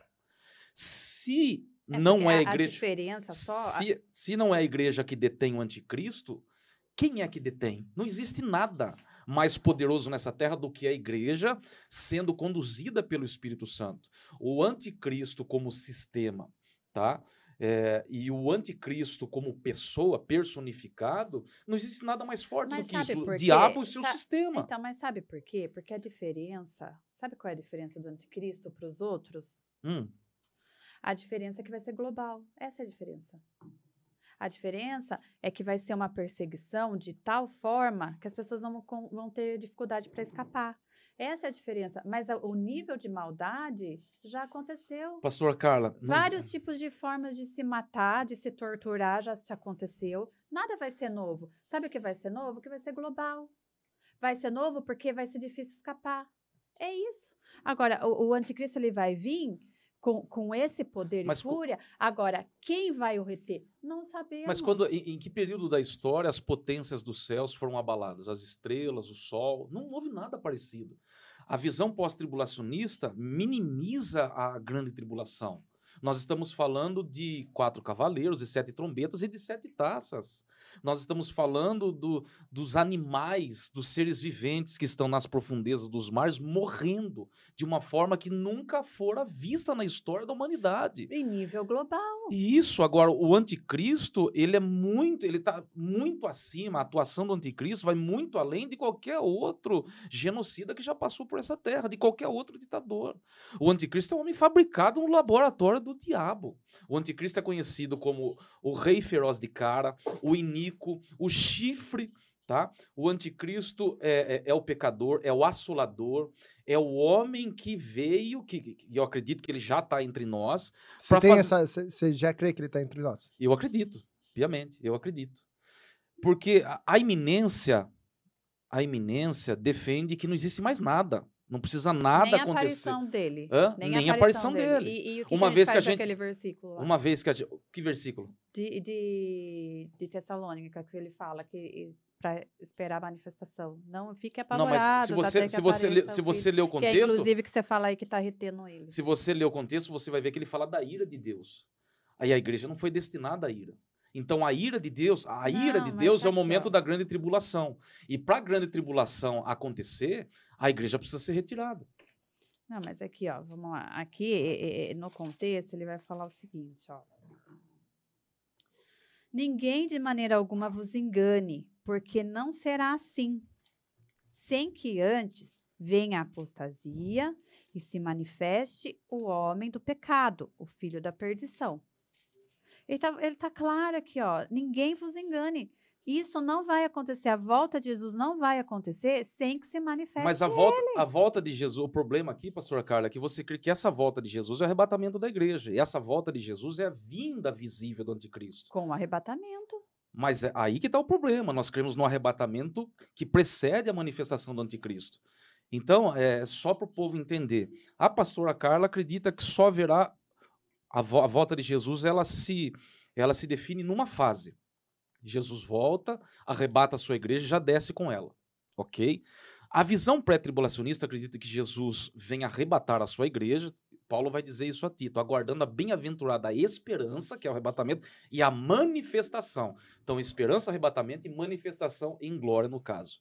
Então, o pré-tribulacionismo acredita que a volta de Jesus ela se dará em duas fases. Jesus volta para arrebatar a sua igreja, depois de sete anos, depois da grande tribulação, ele volta com os seus santos, com os anjos, para livrar Israel e desencadear os seus é, os demais eventos escatológicos, como o milênio, julgamento dos, de Israel, das nações, novos céus e nova terra, Gog e Magog. Nós acreditamos no Gog e Magog de, de Ezequiel, capítulo 38 e 39. Muita gente confunde Gog e Magog de Ezequiel 38 e 39 com Gog e Magog de Apocalipse 20. E Gog e Magog de Ezequiel 38 e 39 só se encaixa nesse período da grande tribulação. Então, o problema do pós-tribulacionismo é concatenar, é organizar esses eventos não tendo os sete anos aí. A igreja presente aqui sete anos. Não dá para conciliar tudo isso. É, é impossível. Não, a, a, gente organiza. A questão Pastora é... Carla, a igreja não foi destinada a ira. a questão, mas nós não acreditamos que vamos. Esse é o problema. O nós não vamos. O povo gosta disso, hein? Nós não vamos. Já vi que brasileiro gosta de polêmica, gente. Não vamos passar pela ira. Agora, nós estaríamos com Cristo. Vamos marcar a segunda parte, gente? Entendeu? O que estão falando aqui? Tem, tem um monte. Pergunta aí? O pessoal tá todo mundo pedindo na segunda parte, amor. Tá todo mundo pedindo na segunda parte. Quer, quer, dizer que não tá tão ruim assim, então. Não, tá muito bom. Acho que foi. Tá todo mundo falando que foi a melhor live que já teve aqui já. É, gente, porque o meu toque da sabedoria é que faz toda a diferença aqui. Deixa quieto. ó, a Milena tá falando aqui, ó. Na minha opinião, se a igreja participar da grande tribulação, não há diferença entre os justos e os ímpios. Então, mas por que ela pensa isso? Porque a, a, a gente mentaliza que sofrer é coisa para ímpio, entendeu? E sofrimento não é só para o ímpio, sofrimento é também para aqueles que vão ser os mártires de Cristo. Então, é, é nós não vamos é, passar pela ira, a ira não vai nos afetar, não vai chegar até nós, entendeu? Mas, óbvio, as tribulações vai, então você não vai poder comprar, você não vai poder vender, você praticamente vai ser um fugitivo, porque você não vai ter lugar para você dormir, você vai ser perseguido. Acredite, pastor César, com base no que a pastora Carla está fazendo, já tem gente estocando comida. Tem, tem mesmo. Tem gente estocando comida, por isso que eu falo que tem gente pensando que tri grande tribulação é piquenique no meio do mato. Vamos levar lá umas uma comida enlatada e vamos dar um time. É, e nem ali. adianta. Você não compra, você não é, vende. O sistema não, do é. anticristo vai ser estabelecido. A igreja não pode estar aqui. Porque quem é que vai aceitar ou não o sistema do anticristo? Quem ficar. As pessoas que ficarem. Porque existe um número expressivo, acredito eu, que fica durante o arrebatamento da igreja. Que então, não sobe e, com tá, Cristo. Então tá. E aí, essas pessoas que ficam, elas elas não, não vão, vão conseguir não aceitar a marca da besta e ainda vão se converter, ainda vão se arrepender. Na verdade, como as pessoas não participaram do arrebatamento, a, a dispensação da graça, é, é, é as pessoas não viam outro contexto. A dispensação da graça, Mas, ela se Gente, já é difícil aqui. Imagine sem a igreja, sem a atuação do Espírito Santo, sendo, por isso que você precisa sendo perseguido por porque não crer, acertou não a besta, aqui. ele é ímpio, Eu não acertou a marca da besta e ainda vai ser salvo, sem a igreja e sem a atuação do Espírito Santo. É, é difícil, é mais difícil ainda de acreditar nisso do que a gente entende, acreditar que a igreja estará aqui e que através da igreja algumas situações vão acontecer. Você acredita Entendeu? que a igreja vai atuar durante a grande tribulação? Eu não acredito nisso. É, não, atuar, atuar com, com como é feito aqui, não. Como nós atuamos hoje, não. Entendeu? Não. Mas beneficiar o povo de Israel de alguma forma tem um propósito nisso. Não existe nada que restrinja a, a, a atuação do anticristo senão a igreja. A igreja, a igreja não cabe aqui durante a grande tribulação. Porque, admitindo que muitas pessoas vão ficar por conta de, dessa, desse evangelho meia-boca que as pessoas vivem, haverá uma segunda oportunidade, num outro contexto, é óbvio. Os pré-tribulacionistas defendem haverá uma outra oportunidade. Só que as pessoas vão ter que negar o sistema do anticristo. Você acha que as pessoas estão preparadas para isso? Não. O livre comércio não, não compra, não vende, eu, vou estar impedido de comprar gente. e vender. o Então, arrependimento só então, vai ter quando eu nego, quando vier quando as eu, quando eu quando- nego, quando eu nego que a igreja vai ser retirada da terra, que a igreja passar, precisa passar pela grande tribulação, eu estou colocando a justiça de Deus em xeque. Porque Deus é justo, fiel, justo e verdadeiro. A igreja não precisa passar pela grande tribulação. Quando a gente fala dos mártires, de todos aqueles que morreram ao longo dos, do- dos dois milênios, a gente está falando da igreja. Então, mas daí, na minha visão, vocês não acreditam que Deus é poderoso para guardar. Porque, assim, ao longo da história da Bíblia, vocês não vê isso. Você Mas a só po- vê dois arrebatamentos em específico. Você não vê um povo sendo arrebatado em nenhum Mas não havia momento. necessidade nenhuma do povo ser Então, e por que arrebatado. tem que ser- ter necessidade agora? Porque a igreja aguarda, é uma promessa bíblica. Jesus prometeu arrebatar a Voltar, igreja. Acabou. 1 Coríntios 15, 1 Tessalonicenses 4, a partir do versículo 16, Mateus 4, 36, são promessas do arrebatamento. Então, mas Agora, é tudo no a vinda- contexto da volta dele gloriosa, Mas pastor. nós cremos na volta, só que não negamos o arrebatamento da igreja. Uma coisa é parousia, pastora Carla. Outra coisa é harpazo. Harpazo é arrebatar, é tirar com violência, com força. A igreja almeja isso. A igreja não aguenta só- mais. o problema é seu, é só o período que vai acontecer. Não tô negando que isso vai acontecer. Isso vai acontecer. O problema é quando isso vai acontecer. Mas então, aí você, Só colo- aí você coloca a igreja, quando você acredita eh, no arrebatamento de, de Apocalipse 19, você coloca a igreja nesse período tribulacional sem nenhuma necessidade. Não há necessidade. Não há necessidade. Eu repito, eu reitero aqui para quem está nos ouvindo. Não existe nenhum versículo que eh, concilia a igreja com a grande tribulação. Apocalipse, Apocalipse do capítulo 6 ao 18, que é o período tribulacional, a igreja não aparece em lugar nenhum. Se a igreja estivesse inserida no período tribulacional, ela apareceria ali. Ah, mas tem os santos, os santos de Israel e os santos que se convertem no período tribulacional. Então, mas para nós não aí- tem conversão. Não tem conversão. Como não tem conversão, Só pastor vai Carla? ter conversão quando vier as duas testemunhas. Mas Segundo então, a- as, duas, ó, as duas testemunhas, os 144 mil, vão pregar para quem? Vão pregar para as pessoas que ficarem. E as pessoas que ficarem já têm consciência do evangelho. As pessoas que ficarem. É, é, é, é, é, os 144 mil vão se converter, né? Não é isso? Sim. Os Agora- 144 mil vão se converter. Sim. As duas testemunhas vão pregar. 144 mil judeus vão se converter. Certo. É os judeus que vão se converter. Hum. Não os ímpios Mas eu não das estou falando. nações gentílicas. Agora, as pessoas que ficarem por ocasião do arrebatamento são pessoas que conhecem o evangelho. Porque seria lindo se toda a igreja partisse. Só que nós sabemos que nem todas as pessoas são convertidas.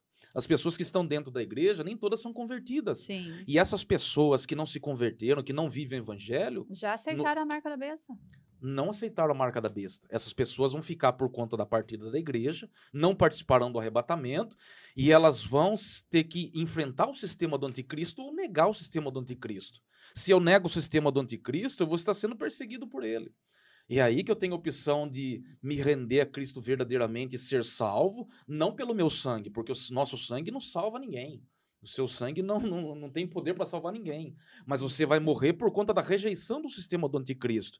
É aí que você tem a oportunidade da salvação. Então são esses os mártires, aqueles que não negaram a Cristo durante o período tribulacional, aqueles que ficaram, aqueles que negaram a Cristo com a sua conduta, com as suas atitudes. Agora, Israel terá seu tratamento específico. O período tribulacional tem como objetivo, como foco, o povo de Israel. E eu repito, a palavra tribulação de Apocalipse 6 a 18 não tem nenhuma harmonia, não se concilia, não dá liga com a igreja, não aparece. A igreja não está nesse contexto tribulacional. A igreja já partiu com Cristo e volta no capítulo 19. Eu, eu não penso assim. Ó, só deixa eu falar aqui, tem alguém falando assim, ó, na novela da Record. Viu, irmã? Não vai tirar a base da novela da Record sobre arrebatamento, né, querido? Pelo amor de Jesus Cristo, vamos, vamos pra Bíblia. Mas eu acho que a gente tem que fazer a segunda, a segunda parte, né? O que, que vocês acham, gente? Ah, Eu quero saber o que, que você pensa. Vai, Eu- fala um pouquinho. Eu vou falar o seguinte, nada. eu vou falar o seguinte. Vai dormir sozinho Eu hoje. penso Vai, que esse salgadinho tava uma delícia. Eu, eu- viu? Eu, Esse- eu senti esse- um tom de ameaça, eu percebi um tom Esse de ameaça. amor e sonho caprichou no salgado hoje, tá? Amor e sonho rosqueteria e o Gabriel bartender muito bom. Eu vou ficar ainda para a próxima, para decidir na próxima, pastora Carla, pastor Jean. Olha tá que muito liso, bom. Leão da Montanha? Não, eu tô muito tranquilo. Eu tô aqui, ó. Já tenho opinião, quem quer sobe, quem quer fica.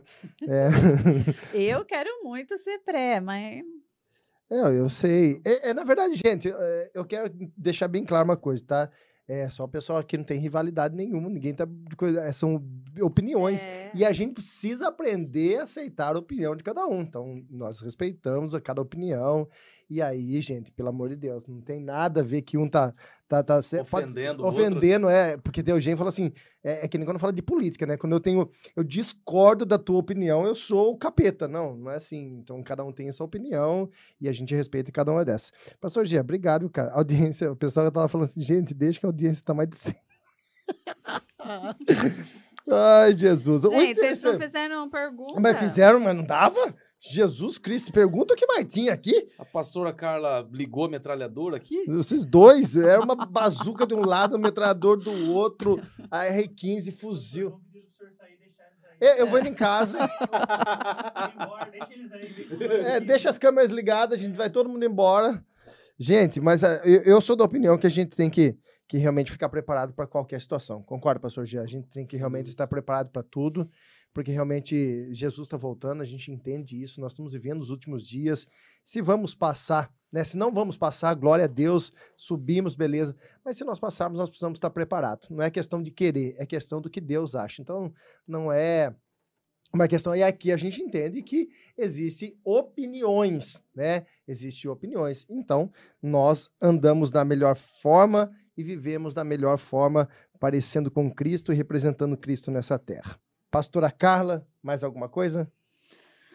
Não, é isso, gente. É, é, eu tenho essa opinião, eu já fui pré, né? Eu já fui pré. Se converteu pós. me converti ao pós.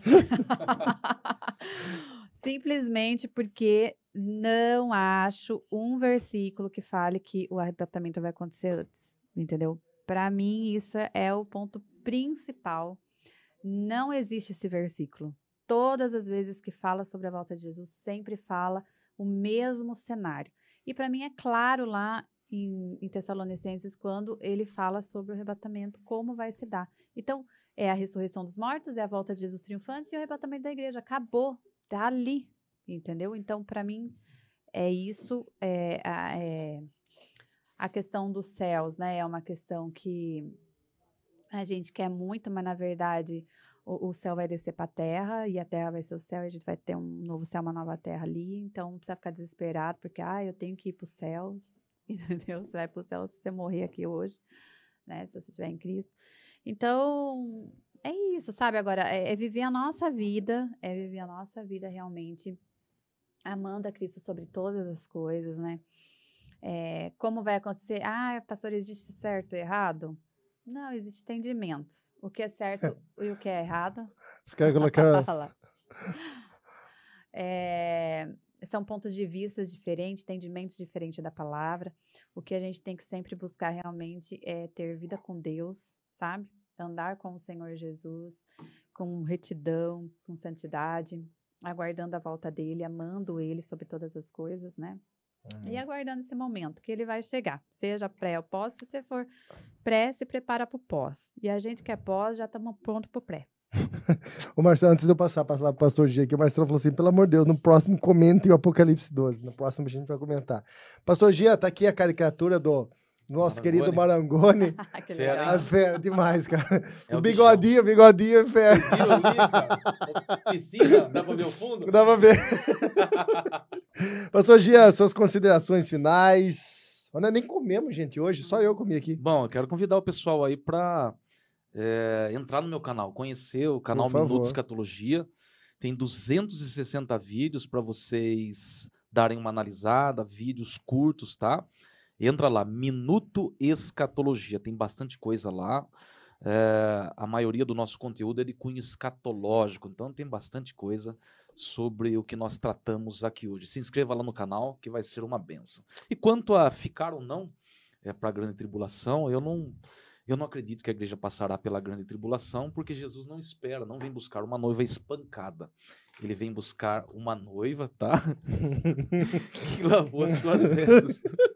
Coitado dos nossos irmãos mártires, foi espancado. É, na verdade, esse espancamento é, é por conta da grande tribulação, né? É um período realmente sem precedentes na história e a igreja não foi destinada para ir para esse momento. A igreja não foi, não está programada para esse cenário. Ela não viverá isso em hipótese nenhuma. A igreja não passará pela grande tribulação. Continuem servindo a Deus com lealdade, com fidelidade, se entreguem a Cristo todos os dias. Mas eu não encontro um texto bíblico que se harmonize, que coloque tribulação, a grande tribulação, com a igreja. E repito aqui, é, no período tribulacional, que compreende Apocalipse 6 a 18, a palavra, a palavra igreja não existe, ela não está inserida ali. A palavra igreja aparece 19 vezes no Apocalipse, mas no período tribulacional, repito, do capítulo 6 ao 18, a igreja não está ali. Ela só volta no capítulo 19, que é o retorno da igreja com Jesus Cristo. E lembrando os nossos irmãos que a Bíblia fala oito vezes mais da segunda vinda em relação à primeira. Se a primeira vinda se cumpriu, A segunda. imagine a segunda. É isso aí. E semana que vem? Quem vem, Carla? Leandro, Leandro É. Grela. Que é isso, hein, Ei, Leandrão? Leandrão, rebenta, hein? Rapaz do céu, você tá bonito nessa foto, hein, Tá menino? lindão, Ó. não tá? Hã? Rapaz, bonito. mais Quem um que vai, professor de escola de líderes, gente. quem que vai falar semana que vem, pastora Carla? Nós vamos entrar um pouquinho Dá um mais spoiler aí, profundo pastora Carla. do milênio. Questão Vamos- do milênio. É, milênio, cê- reino cê milenar. acredita, né, no milênio Com, cer- literal, com né? certeza. A nossa divergência está na, no arrebatamento, No da arrebatamento igreja. da igreja. Porque tem gente que não, não acredita, né? Tem gente que já acha que nós já estamos vivendo, né? É, o milênio. Nós vamos falar um pouquinho sobre Semana o que vem eu vou falar mais, gente. O Prometo. pastor vai ser a milenista, né? Só pra ser contra. É, você. Ele é tudo do contra pra botar sal no negócio. Ah, eu gosto do circo pegar fogo, gente. Vocês não têm noção como dá Ah, alegria. tivemos uma boa audiência aí. Deus Pelo amor de Deus. bênção demais. Pelo amor de Deus. Gente, é isso aí. Agradecemos aí de coração, pastor Jean, pastora Carla, nesse debate. Agradeço a minha presença também aqui, porque eu de- desfrutei do salgado. Eu ainda não comi aquele. Como chama isso aqui? Tá bom, hein? Como chama esse É negócio? mini churros? Churros, churros. Mas tomei aqui do, do Leandro Bartender, Gabriel Viu? Muito Bartender. top, hein? Muito top. Amor e Sonho Rosqueteria. E o pessoal também aqui, ó. Foca no meu óculos aqui, ó. Lá da Ótica do Flavinho, viu? Deus abençoe. Pastor Gia, pastora Carla. Foi uma alegria ver o circo hoje. ó, dá as mãos aqui, é tudo em paz, ó. Cumprimento. Aqui, aqui, ó. Aqui, ó. Dedinho aqui, ó. Foca aqui. Tá? Danilo, vem tirar essa foto aqui. Vem tirar essa foto. Por favor, nós precisamos registrar essa foto. Que Fazendo não, as pazes. é, não existe guerra, irmãos. É o evangelho. Por favor, essa foto vai para as páginas principais. Tá aqui, ó. ó. Meu Deus. Aqui, ó. Ah, Acredito. Ô, lente desgranhenta. Tá Aqui, ó. Aí. Gente, muito obrigado. Boa noite. Duas horas de programa. Isso é muito bom. Continua compartilhando. Essa live vai ficar aqui, ó. E você pode estar mandando, ouvindo de novo. E Mas segue a gente aqui no segue a canal gente- é, e segue se esse aí. E deixa também o seu joinha. Eu preciso aprender com o senhor Pastor Gia. Deixa o seu like aí na sua, nessa live para que outras pessoas possam estar vendo esse conteúdo. Gente, beijo no coração. Deus abençoe. Até a próxima. Tchau, Deus abençoe.